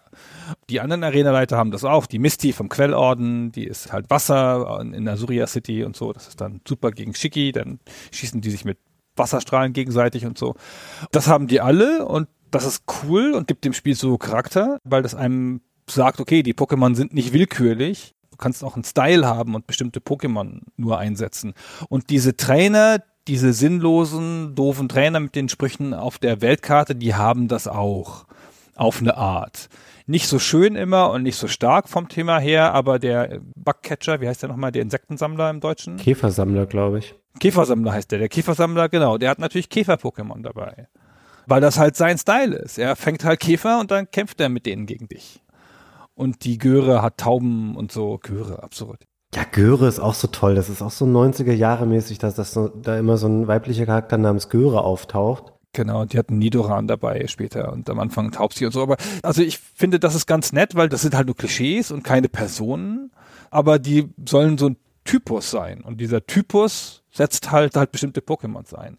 Und die begegnen dir auch oft. Also das sind dann halt immer wieder dieselben. Das heißt, es ist eher nicht eine Person, wenn du der Göre begegnest, sondern es ist halt eine der Gören. Und Gören gibt's halt viele.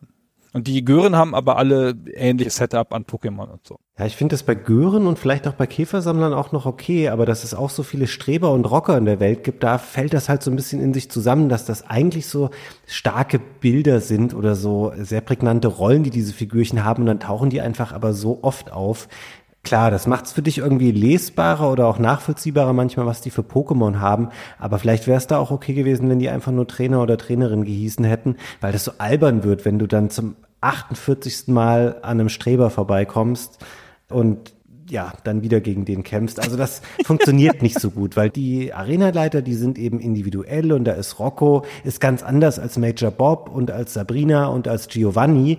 Und die Leute auf der Karte sind es halt eben einfach nicht so, die NPCs, die da rumlaufen. Nee, das ist, also ich finde es nicht so schlimm.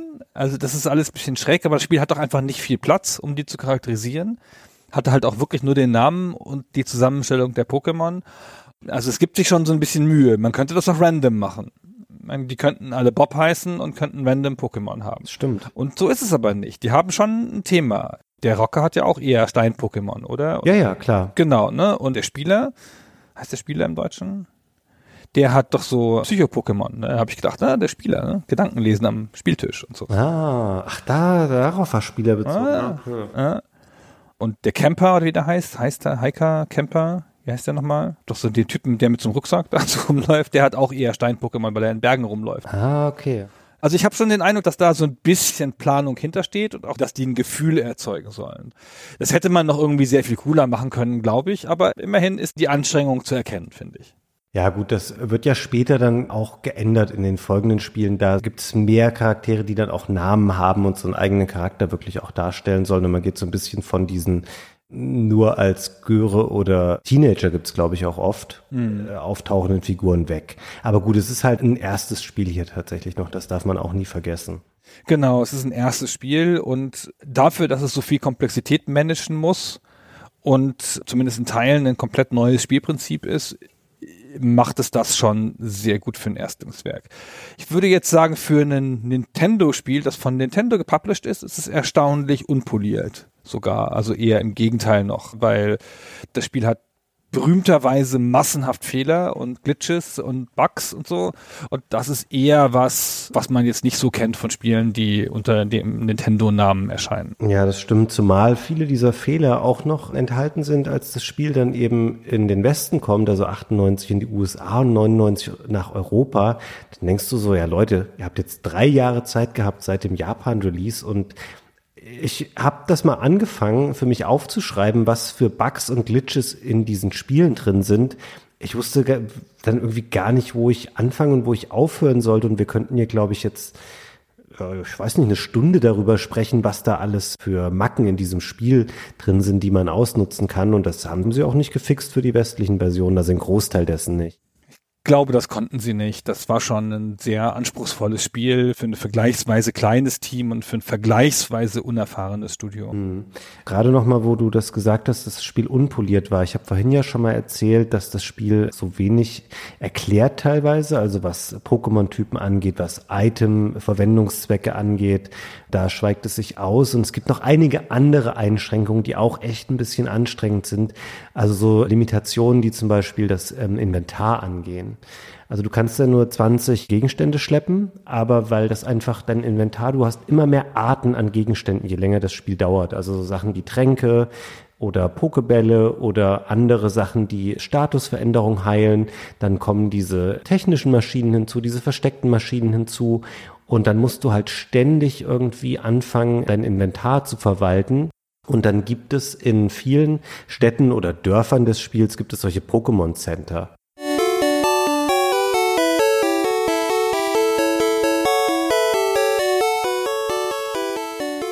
Die sind eigentlich dafür gedacht oder auch dafür gedacht, dass man da seine Pokémon einmal kurz hinlegen kann und dann ohne, dass man dafür irgendwas zahlen muss oder machen muss, werden die alle geheilt. Und da stehen eben auch PCs und da kannst du dann sagen, ja, ich möchte die Items auslagern und möchte da wieder was abholen. Und so ähnlich läuft es ja mit den Pokémon auch. Also du sagtest vorhin schon mal, du kannst bis zu sechs Pokémon dabei haben und die, die du überschüssig dann fängst, die werden in so Boxen eingelagert. Und das ist aber nicht eine große Kiste quasi, sondern es gibt zwölf verschiedene Boxen, wo jeweils 20 Pokémon reinpassen. Und auch da musst du diese Boxen dann verwalten und auswählen in diesen Pokémon-Centern. Das ist total unnötig kompliziert. Und Albtraum. Und wenn deine Box voll ist, die du gerade ausgewählt hast, du fängst ein Pokémon und denkst so, geil, das wollte ich super lange haben, sagt das Spiel so, nee, dein Pokémon-Menü ist voll und deine Box ist auch voll. Das lassen wir schön wieder frei. Obwohl du in den anderen Boxen halt noch Plätze hättest, das einfach echt noch sehr roh. Und das sind Sachen, da musst du dich dran gewöhnen und musst damit arbeiten und denkst so, wieso ist es so? Aber das Modul ist, glaube ich, randvoll geklatscht gewesen. Also das kann man relativ gut nachlesen, dass die ähm, viel Speicherplatzprobleme hatten, einfach auch durch die Anzahl der Monster, die ja alle auch eine grafische Darstellung brauchten. Und der Gameboy ist eine wirklich einfache Plattform, die schon super alt ist zu der Zeit. Da muss man einfach bereit sein, sich auf solche Sachen dann einzustellen, die das Spiel ein bisschen anstrengender machen, als es in unserer Beschreibung jetzt teilweise hier vielleicht rüberkommt. Da ist schon viel Micromanagement drin und viel Langsamkeit und viel Sachen, die man heute nicht mehr so richtig nachvollziehen kann. Es funktioniert an vielen Stellen sehr gut und an anderen Stellen ist es halt einfach ganz offenkundig an die Begrenzungen gestoßen und sie haben keine gute Möglichkeit gefunden. Das ist nicht nur der Speicherplatz, das ist auch ganz oft einfach der Bildschirmplatz. Wenn du so viele große Listen hast, das ist nicht ideal, die auf dem Gameboy darstellen zu müssen. Ja, das ist sicherlich auch einer der Gründe, warum das so alles so zerteilt wird und dadurch unübersichtlich wird. Ein paar Sachen sind ihnen auch einfach komplett missglückt. Sie haben halt einfach an ein paar Stellen auch falsche Werte in ihren Systemen und dann tun Fähigkeiten nicht das, was sie tun sollten und so in den ersten Versionen. Das ist schon ungewöhnlich, finde ich, für, wie gesagt, ein Spiel unter dem Nintendo-Label, dass solche Sachen da noch drin sind. Also, dass mal ein, Glitch drin ist, klar, ja. Die, die Speedrunner-Szene findet dann alles und so. Aber hier war es schon so ein bisschen viel. Du kannst das Spiel auch zum Absturz bringen. Und das ist jetzt echt nichts, was man so häufig sieht bei Handheld-Plattformen. Also es gibt mehrere Möglichkeiten, das Spiel nachweisbar zum Absturz zu bringen. Jetzt haben wir schon häufiger gesagt, gut, das waren ja die ersten Spiele ihrer Art, das waren die ersten Pokémon-Spiele und das ist natürlich auch oft eine valide Entschuldigung. Allerdings muss man auch sagen, es ist schon auch wieder seltsam, weil diese Spiele ja nicht unter Zeitdruck irgendwie in einem Jahr oder so zusammengeschustert wurden. Nee, die Spiele hatten eine wahnsinnig lange Entwicklungszeit. Also der Plan war nicht ursprünglich, dass man mal gesagt hat, hey, es ist jetzt 1996, wir brauchen jetzt nochmal neue Marken und Spiele für den Gameboy, weil der so ein bisschen jetzt gerade oll wird. Nee, mit dem Übergang zu den 90ern haben die angefangen an Pokémon zu arbeiten und es hat einfach sechs Jahre gedauert, bis diese Spiele dann mal fertig waren und rauskommen konnten und das macht es natürlich dann schon wieder ein bisschen erstaunlich, Also wenn ich jetzt sage, in welchem Zustand die rausgekommen sind, klingt das sehr überbordend negativ. Aber was da halt noch nicht so ganz rund poliert ist, das hätte man vielleicht auch nach all der Zeit ein bisschen schöner noch machen können. Ja, also wie gesagt, wir wollen es gar nicht schlecht reden, aber nee, überhaupt nicht. für ein Spiel, über das zumindest ja in Teilen die Nintendo QA gelaufen ist, da muss schon wahnsinnig viel kaputt gewesen sein, dass hinterher noch so viel im Spiel ist, weil die haben bestimmt auch total viel gefunden. Jetzt können wir ja ganz gut in die Entstehungsgeschichte einleiten, oder? Müssen wir auch mal, Gunnar. Wir haben jetzt anderthalb Stunden lang quasi vermieden, darauf einzugehen, von wem das Spiel denn nur eigentlich ist, weil wir haben oft genug gesagt, es ist ein Nintendo gepublisheder Titel, aber er ist nicht von Nintendo selbst entwickelt, sondern von einem japanischen Studio namens Game Freak. Das ist eine Firma, die man heute primär auch für die Pokémon-Spiele natürlich kennt, obwohl sie auch eine Menge anderer Titel gemacht haben. Und ich würde schon noch sagen, es sind noch Frühwerke, aber das liegt ein bisschen an dieser sehr, sehr langen Entwicklungszeit, denn das Studio selber existierte erst seit 1989 und es hat eine ganz interessante Vorgeschichte, denn Game Freak als Marke innerhalb der Spielebranche entstand 1982 als Spielemagazin. Gegründet von einem Mann namens Satori Tajiri, einem jungen Japaner, der ein sehr großes Faible für Arcade-Spiele hatte und rund um diese Art von Spielen ein Magazin machen wollte. Und dann hat er angefangen, so ein kleines Magazin aufzulegen und zu verkaufen namens Game Freak. Und es war ein Magazin, in dem es im Wesentlichen darum ging, Spieltaktiken für Arcade-Spiele zu erklären, also zu so Sachen wie Space Invaders. Und es ist ja auch naheliegend, also nicht nur, weil er diese Art von Spielen gerne mochte. Es gab ja einfach auch 1982 äh, noch keinen Famicom oder andere große japanische Heimkonsolen und deswegen war das ein Arcade-Spielemagazin. Und das hat Tajiri nicht alleine gemacht, sondern er hatte noch ein paar Helfer auch mit im Team und darunter auch einen ähm, Mann namens Ken Sugimori. Das war ein Illustrator. Von ihm, um das jetzt schon mal vorwegzunehmen, stammt ein Großteil der Entwürfe der ersten Pokémon, die man da auch sieht. Und Tajiri Sugimori und der Rest des Game Freak Teams haben irgendwann ein Verständnis dafür entwickelt, was eigentlich Spiele ausmacht oder wie die funktionieren oder zumindest dachten sie das. Wie alle Journalisten. Ja, deswegen haben sie viele Jahre dieses Magazin gemacht und haben dann gedacht, hey, das können wir doch vielleicht auch. Die haben auch gesehen, okay, der ganze Arcade-Markt verschiebt sich jetzt gerade auch in Japan so ein bisschen zum Thema Heimkonsolen. Die haben gesehen, hey, es gibt dieses Nintendo Famicom und wir machen jetzt einfach selber Spiele. Und dann wurde Game Freak 1989 zu einem Spielestudio. Tajiri hatte sich dann schon so ein bisschen das Programmieren beigebracht. Es gab es Family Basic, das war so die Programmiersprache, mit der in der Regel Spiele für das Famicom entstanden. Und sie hatten auch ein Dev-Kit für das Famicom. Sie konnten damit Spiele machen. Das Problem war, sie konnten sie so nicht verkaufen. Weil du hattest ja damals immer noch diese Abhängigkeit davon, dass du quasi ein lizenzierter Publisher auch warst für Spiele für Nintendo-Plattformen und deswegen haben sie entweder sich mit anderen Publishern dann zusammengetan oder sie haben von Nintendo selbst ihre Spiele veröffentlichen lassen. Das sind gar nicht mal so bemerkenswerte Spiele in der Frühzeit. Das ist sowas wie Yoshi fürs NES, das war so ein, ähm, ein Knobelspiel im Wesentlichen, oder auch ein Spiel namens Quinty von Namco, wo ich tatsächlich erstmal nachgucken musste, was das überhaupt für ein Spiel war. Also nicht so bemerkenswerte Titel, teilweise auch für Nicht-Nintendo-Plattformen. Also sie haben auch für Sega gearbeitet und da kannte ich zumindest Pulseman so ein Spiel, was so wie Mega Man aussieht. Das kam 1994 für das Mega Drive raus. Und tatsächlich haben sie aber über viele Jahre, nämlich auch schon so mit dem Wechsel zu den 90ern, an dieser Idee von Pokémon gearbeitet. Es hat nur einfach sehr, sehr lange gedauert, bis daraus was wurde. Ah, kann man mal würdigen, dass die 1983 eine Zeitschrift gemacht haben? Drei Jahre bevor die japanische Famitsu gegründet wurde. Das fand ich auch crazy. Und drei Jahre vor der ASM. Und die haben sie ja selber gemacht, also selber zusammengeklebt und geheftet und selber geschrieben und gemalt und so, so ein richtiges Fanzine. Was ist denn das für eine geile Geschichte, finde ich. Also Respekt, ja. Und das halt zu der Zeit, als das noch gar nicht Mainstream war alles. Klar gab es das Atari VCS zu der Zeitpunkt schon, aber in Japan waren halt hauptsächlich die Arcades noch stark. Und wie du gesagt hast, vor dem Famicom und so, also das ist echt ganz schön erstaunlich. Und dass sie dann das machen, auch relativ amateurhaft, ja, und wie gesagt, als Studenten schon. Das war jetzt auch noch nicht so ein Magazin, die haben halt von den allerbestverkauften Ausgaben 10.000 Stück verkauft. Das ist ganz schön enorm für ein Fanzine, aber jetzt natürlich nicht sowas, wo du dann so eine große Firma drauf gründest. Ja, die sind zu Geld gekommen tatsächlich ein bisschen, weil sie auch Aufträge hatten für Guides, dann für japanische Spielefirmen, also sowas wie, was gibt's ja heute auch noch Verlage, die davon leben, mhm. solche Lösungsbücher zu Spielen zu machen. Also klar, sicherlich mittlerweile auch ein schwieriger Markt, aber damals natürlich noch eine valide Taktik. Damals auf jeden Fall, genau. Und dann haben die einfach Aufträge bekommen und weil sie schon ein großes Verständnis von Spielen hatten, haben sie dazu eben solche Guidebooks quasi geschrieben. Genau, und das war dann ihre Connection äh, zu den Publishern. Und dann haben sie ja angefangen, Spiele zu machen 1989. Und ich meine, die machen dann halt Spiele für Namco, Nintendo und Sega in den ersten drei Jahren.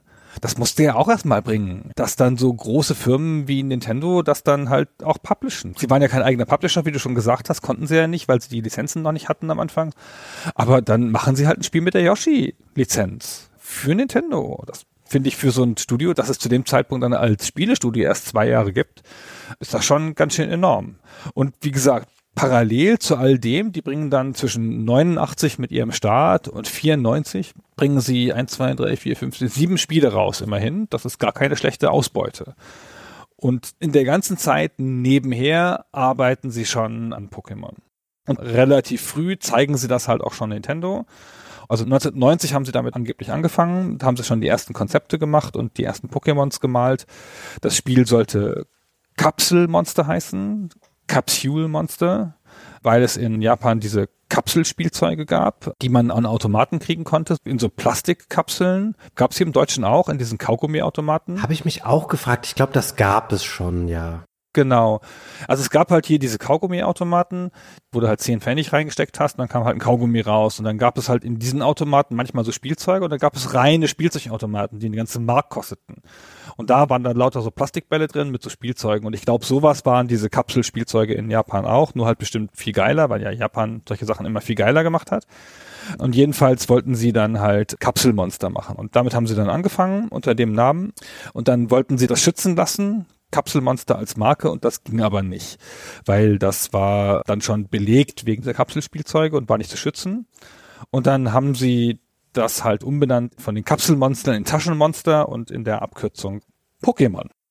Das ist natürlich wirklich ein sehr schöner Name. Es funktioniert international, ist leicht auszusprechen, keine schwierigen Laute drin, kann Spanier genauso gut sprechen wie ein Japaner. Sehr, sehr super. Und das war am Anfang noch ein ganz anderes Spiel. Die ganze Metapher war noch sehr anders. Sie haben sich dann so vorgestellt, dass die Pokémon da so in Käfigen gehalten werden, in so Läden. Da kommst du so rein, wie so in so ein Haustierladen, wo du die kleinen Hunde kaufen kannst. Und dann sitzen da die Pokémon drin und so. Und sie haben, sie haben am Anfang auch noch gedacht, dass du, also die Pokémon, die Trainerfigur auch selber kämpft. Ja, war so eine muskulös gezeichnete Figur in den ersten Bildern und so. Und das hat sich alles dann geändert. In dieser langen Beschäftigung, die sie damit hatten und auch in dem Zusammenspiel mit Nintendo.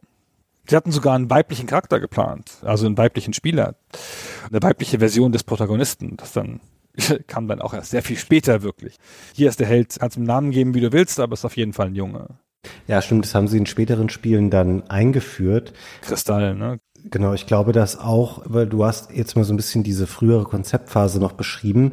Die Art der Monster war ursprünglich, glaube ich, auch noch ein bisschen anders, weil Tajiri war jemand, der sehr fasziniert war zu Kinderzeiten schon von Insekten. Und ich glaube, was er als Kind gemacht hat, dieses Sammeln oder Beobachten von Insekten und die Auseinandersetzung damit, das war was, was er in diesem Spiel auch abbilden wollte. Und ähm, es gibt da diese sehr oft äh, zitierte Geschichte davon, dass er dann beobachtet hat, wie in Japan so die Natur nach und nach weiter verdrängt wird und überall wird was hingebaut und gebaggert und gepflastert und Kinder haben gar nicht mehr die Möglichkeit, so Insekten in der Natur zu erleben. Und das wollte er in diesem Spiel konservieren, dieses Entdecken von kleinen Kreaturen und irgendwie, ja, sich die alle anzueignen, die alle kennenzulernen. Das war ein bisschen sein Grundgedanke, der dieses Spiel mitgeprägt hat. Und das war offensichtlich auch was, du hast vorhin schon mal Shigeru Miyamoto erwähnt, was Miyamoto gut fand. Und deswegen war er auch ein großer Fürsprecher und es ist dann wohl auch so eine Freundschaft entstanden zwischen Miyamoto und Tajiri. Und ich glaube, man muss hier fairerweise auch sagen, Nintendo oder auch andere Publisher hätten nicht so ein Studio vielleicht sechs Jahre lang an so einem Spiel arbeiten lassen, wenn sie nicht auch überzeugt von der Idee gewesen wären. Das stimmt schon. Also Nintendo hat das schon, glaube ich, erkannt, relativ früh, dass das eine coole Grundidee ist und dass das aber noch Arbeit gebraucht hat. So, sie haben auch einfach mal angefangen, diese Pokémon zu zeichnen so aus dem Nichts ohne große Strategie dahinter, was auch erklärt, warum das nicht so gut funktioniert, dieses ganze Schere-Stein-Papier-System jetzt im, im ersten Teil. Sie haben dann halt 200 Stück davon gezeichnet oder noch mehr und am Ende haben sie dann die wieder runter reduziert auf 151 und dann erst, als sie dann die alle fertig hatten und mit dem Aussehen und dem inhaltlichen Konzept zufrieden waren, dann haben sie angefangen zu gucken, was diese für Fähigkeiten haben könnten. Und das hat dann dazu geführt, dass das halt ein bisschen unwuchtig ist. Also generell haben sie sich über die Rolle der Pokémon immer wieder neue Gedanken gemacht. Erstmal waren sie wie Freunde, dann wie Haustiere und so. Und dann, also alles ein bisschen lange Zeit im Fluss, bis sie drauf gekommen sind, diese ganz festen Typen zu machen. Und dann wurde es einfach klarer, das ist halt ein Wasser-Pokémon. Ah, das muss aussehen so und so. Und dann hat das bestimmt Wasserfähigkeiten und so. Am Anfang sollten die ja noch aus Eiern schlüpfen. Das haben sie noch gelassen für den ersten Teil. Ja, zumindest fängt man sie ja noch in so einer Art Eier dann wieder ein. Also diese ganze Kapselidee, das haben sie sich ja schon bewahrt fürs fertige Spiel dann auch. Hier vielleicht nochmal kurz der Einschub. Ich habe am Anfang schon mal erwähnt, dass es ja bei uns Rot und Blau waren. In Japan waren es Rot und Grün die ersten Editionen von Pocket Monsters, wie es auch da noch hieß. Also dieses zusammengezogene Pokémon ist erst ein bisschen später entstanden. Das hieß tatsächlich in Japan ursprünglich Pocket Monsters. Das waren Rot und Grün. Die blaue Edition ist aber keine gänzlich neue Kreation, die dann für den Westen gemacht wurde, sondern die gab es in Japan später dann auch. Da wurde die nochmal nachgeschoben, was immer noch vor dem Release im Westen war. Also so richtig neu war die dann auch nicht. Und dann hat man hier halt gleich Rot und Blau daraus gemacht. Und vielleicht noch mal ein bisschen als Erklärung dafür, dass das lang gedauert hat. Das hat natürlich auch eine Menge Gründe. Also zum einen waren, glaube ich, alle einigermaßen überrascht davon, wie erfolgreich diese Spiele sein würden in Japan. Die haben sie unglaublich gut verkauft, auch über einen längeren Zeitraum. Also 1996 kamen die raus und dann hatten die bis Ende 97 in Japan mehr als viereinhalb Millionen Exemplare dieser Spiele verkauft. Das ist natürlich enorm. Und dann haben die wahrscheinlich ein bisschen mit Verzögerung angefangen zu gucken, ja, können wir das eigentlich in die USA bringen, können wir das nach Europa bringen? Und dann auch festgestellt, dass sie größere Probleme hatten, diese Spiele zu lokalisieren. Weil Nintendo wollte es natürlich nicht nur auf Englisch haben, sondern auch in den größeren europäischen Märkten auch in den jeweiligen Sprachen. Also deswegen ja bei uns auch Taubsi und alles andere, weil das Spiel eben auch komplett deutsch war. Das war in der Regel textintensiver als die japanischen Versionen und die mussten da echt wohl sehr, sehr lange und viel dran rumfrickeln an diesen Spielen, bis sie die in all diese Sprachen übersetzt haben. Das ist, glaube ich, was, was man heute unterschätzt tatsächlich, weil das heute ja kein relevanter Faktor in der Entwicklung mehr ist, dass du sagst, oh, wir müssen aber gucken, dass die deutschen Texte auch alle auf dieses Modul passen. Das ist ja heute komplett wurscht, aber damals hat das wohl richtig, richtig viel Arbeit gemacht, dieses Spiel so anzupassen, dass es dann am Ende in einer Handvoll Sprachen existierte und diese Texte alle auch sinnvoll waren und nicht den Speicherrahmen und auch den physischen Platz, den du einfach auf dem Display hast, gesprengt haben. Anfangs haben sie das, glaube ich, gar nicht gedacht, dass das ein Spiel wäre, das über Japan hinausgeht. Sie waren halt dann tatsächlich überrascht. Diese blaue Edition, das ist ein bisschen Zufall gewesen. Du hast schon gesagt, das ist eine Special Edition, die dazu kam. Und für Amerika und Europa ist ihnen aufgefallen, dass Rot-Blau gegensätzliche Farben sind. Und in Japan sind halt Rot-Grün gegensätzliche Farben. Das ist einfach auch eine, also so eine Art philosophische Sache. Hier ist ja Red versus Blue oder so, ist ja irgendwie völlig logisch. Wir haben ja sogar in Amerika Parteien, die diesen Farben entsprechen und so. Und Japan ist Rot gegen Grün viel logischeres Konzept. Dann haben sie halt die blaue Edition, die sie eh schon hatten, dann dafür hergenommen. 1998 kam in Japan Gelb raus, Pokémon Gelb. Nochmal eine verbesserte Version, die kam dann auch noch mit Verspätung dann 99 und 2000 in die anderen Regionen. Also Blau, Rot, Grün und Gelb ist die erste Generation. Und wie gesagt, diese Aufteilung in Spiele und in unterschiedliche Farben und diese Tauschmöglichkeit, das war eine Idee, die Nintendo eingebracht hat in der Entwicklung. Und das ist auch so eine typische Publisher-Idee. Das ist ja ein logistisches Problem. Man muss ja mehr Packungen drucken und die genau in den richtigen Mengen ausliefern. Das ist einfach eine logistische Frage und das kann nur ein Publisher entscheiden. Das kann nicht so richtig vom Entwickler kommen. Das ist auch völlig folgerichtig, dass die das so gemacht haben. Und dann ist es aber auch so vorangegangen, da war es dann, glaube ich, doch ganz gut, dass da so ein erfahrener Partner dabei war wie Nintendo und dass die Game Freak-Leute auch jetzt nicht doof waren, weil super schnell kam dann eine Serie und ein Sammelkartenspiel dazu.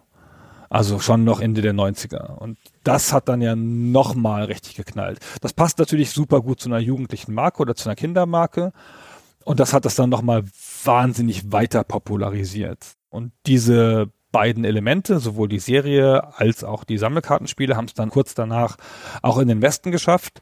Und hier zwar mit Verzögerung, aber dann hat das hier mit derselben Vehemenz eingeschlagen. Und das ist eine der wenigen großen Weltmarken, die wirklich universell sind. Also wo die Kinder in allen Regionen auf der Welt gleichermaßen cool finden.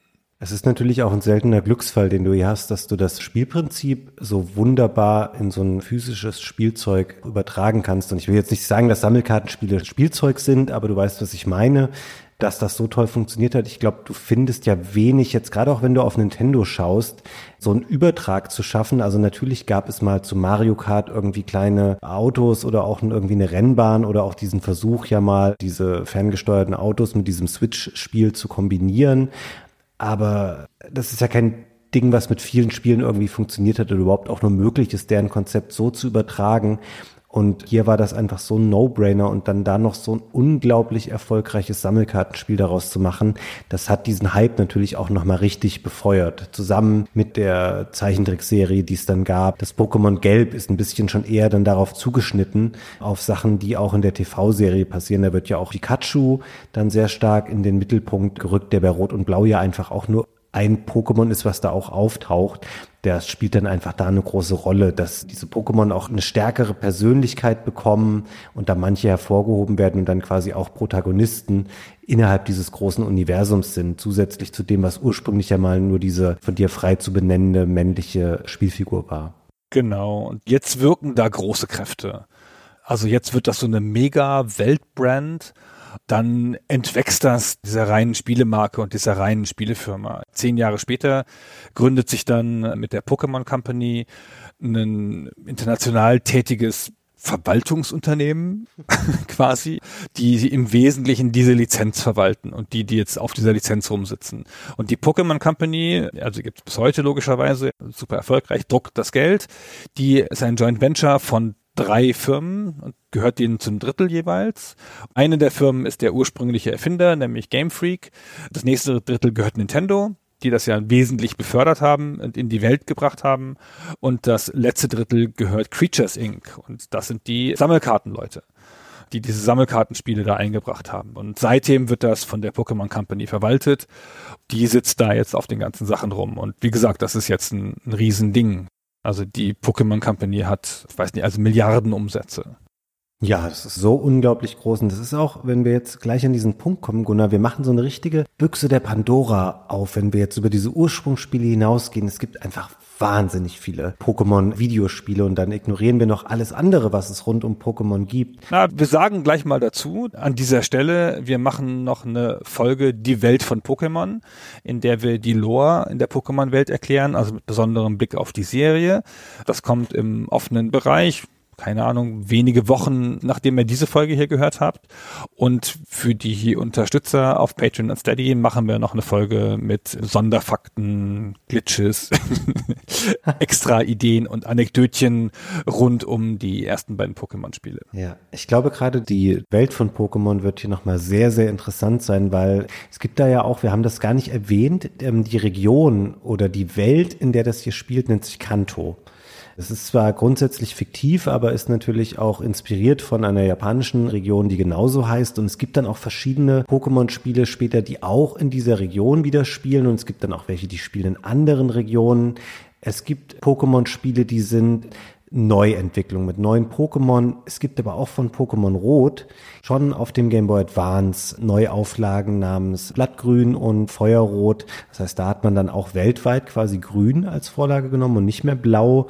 Und auch später auf der Switch gibt es nochmal Spiele, die auch diese erste Pokémon-Generation nochmal neu interpretieren. Und das ist wirklich, da kann man so tief eintauchen in Generationen, in Regionen, in Pokémon-Hundertschaften, die es dann da irgendwann gibt, die in bestimmten Spielen auftauchen und in anderen auch wieder nicht. Das ist wahnsinnig komplex, wenn es um dieses Thema dann geht. Also ich glaube, da kann man sich darauf freuen, nochmal die Welt von Pokémon genauer erklärt zu bekommen, weil das wirklich ein riesiges Universum geworden ist. Die Pokémon-Spiele haben mittlerweile über 300 Millionen Stück verkauft, alle zusammen und damit gehört es, wie gesagt, zu den weltgrößten Brands, so auf dem Niveau von Star Wars. Ja, und es ist natürlich auch was, was längst, also es gibt Einzeltitel. Es gibt aber auch die Hauptserien quasi, die dann in Generationen aufgeteilt sind. Da sind wir mittlerweile, also 2022 gehen wir in die neunte Generation mit Spielen, die für die Switch erscheinen werden. Es gibt aber auch andere Serien wie Pokémon Pinball, Pokémon Mystery Dungeon, Pokémon Snap, die auch noch nebenher mit mehreren Spielen existieren und Pokémon ist auch eine Serie, wo Nintendo richtigerweise natürlich auch, du hast vorhin schon mal kurz Pokémon Go erwähnt, irgendwann bereit war, das über seine eigenen Plattformen hinaus zu vermarkten und da eben solche Ableger zu machen, wie dieses Augmented Reality Spiel namens Pokémon Go, was jetzt auch schon seit sechs Jahren läuft, wo man in der echten Welt Pokémon fangen kann.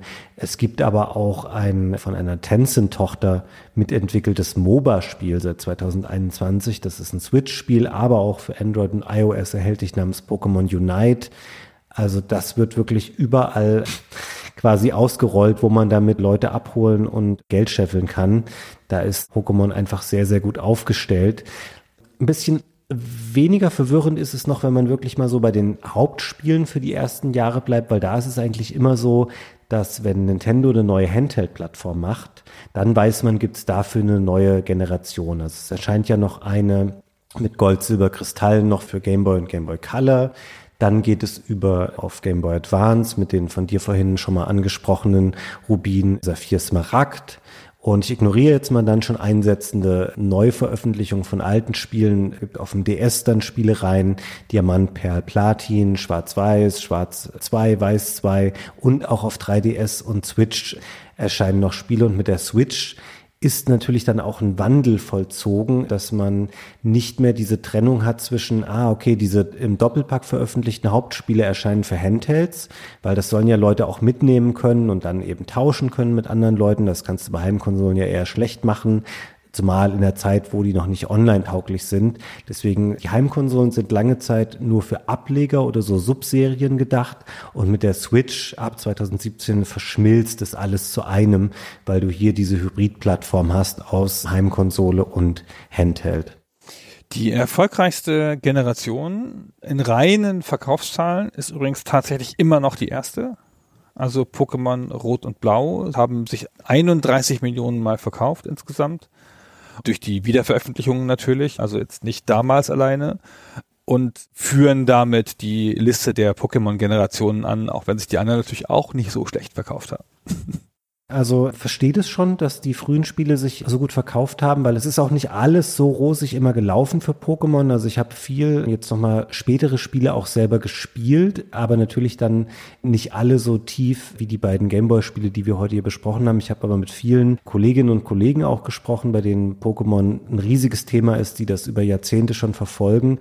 Und es gibt auch so ein, so gerade so die Zehnerjahre sind Generationen, wo die Spiele eher auch viel auf Enttäuschung getroffen sind. Der Spielerschaft, also die Spiele wurden relativ banal irgendwann, also der Anspruch wurde relativ weit zurückgeschraubt und das ist was, was man den ersten Spielen ja nicht so vorwerfen kann. Das sind ja schon, wenn man die ersten Spielstunden gemeistert hat, sind es ja durchaus anspruchsvolle Rollenspiele, die auch in ihren Mechaniken verstanden werden wollen und später werden die sehr runtergedummt, so dann und wann. Also da spielen die sich so mehr oder weniger von selbst und man muss kaum noch irgendwie auf Pokémon-Typen und auf inhaltliche Zusammenhänge oder Stärken und Schwächen achten.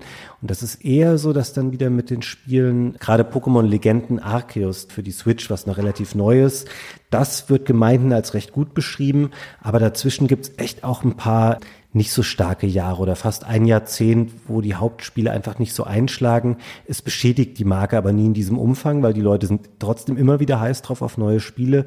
Und es gibt eben daneben so Sachen wie das aufkommende Pokémon Go und die ganzen anderen Standbeine mit Sammelkartenspiel, Film und Serie und all diesem anderen Kram, dass der Pokémon-Hype nie so richtig zum Erliegen kommt.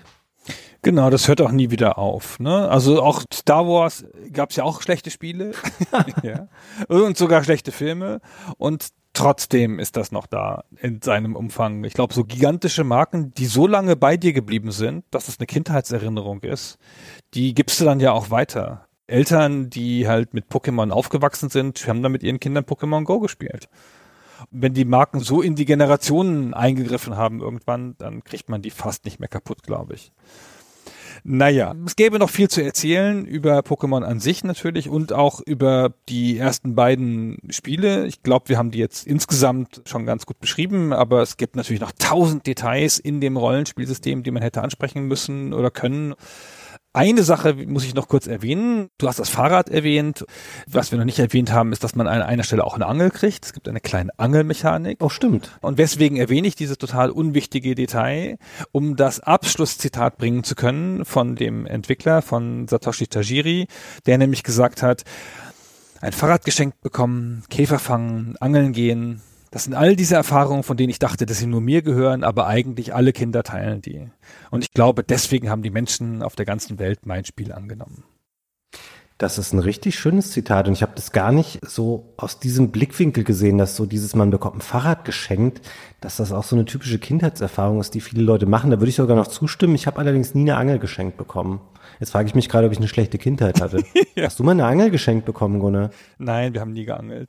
Ich hatte auch kein Bonanza-Rad. Ich wollte immer ein Bonanza-Rad haben. Ah, aber hast du Käfer und Insekten gefangen als Kind? Ja, klar. Okay. Und Kaulquappen. Sehr gut. Ich habe die Angel, ich hatte die natürlich auch im Spiel. Ich habe das ein bisschen deshalb unter den Tisch fallen lassen, weil ich Angeln finde ich immer so wahnsinnig tröge in diesen Spielen. Das mache ich nie.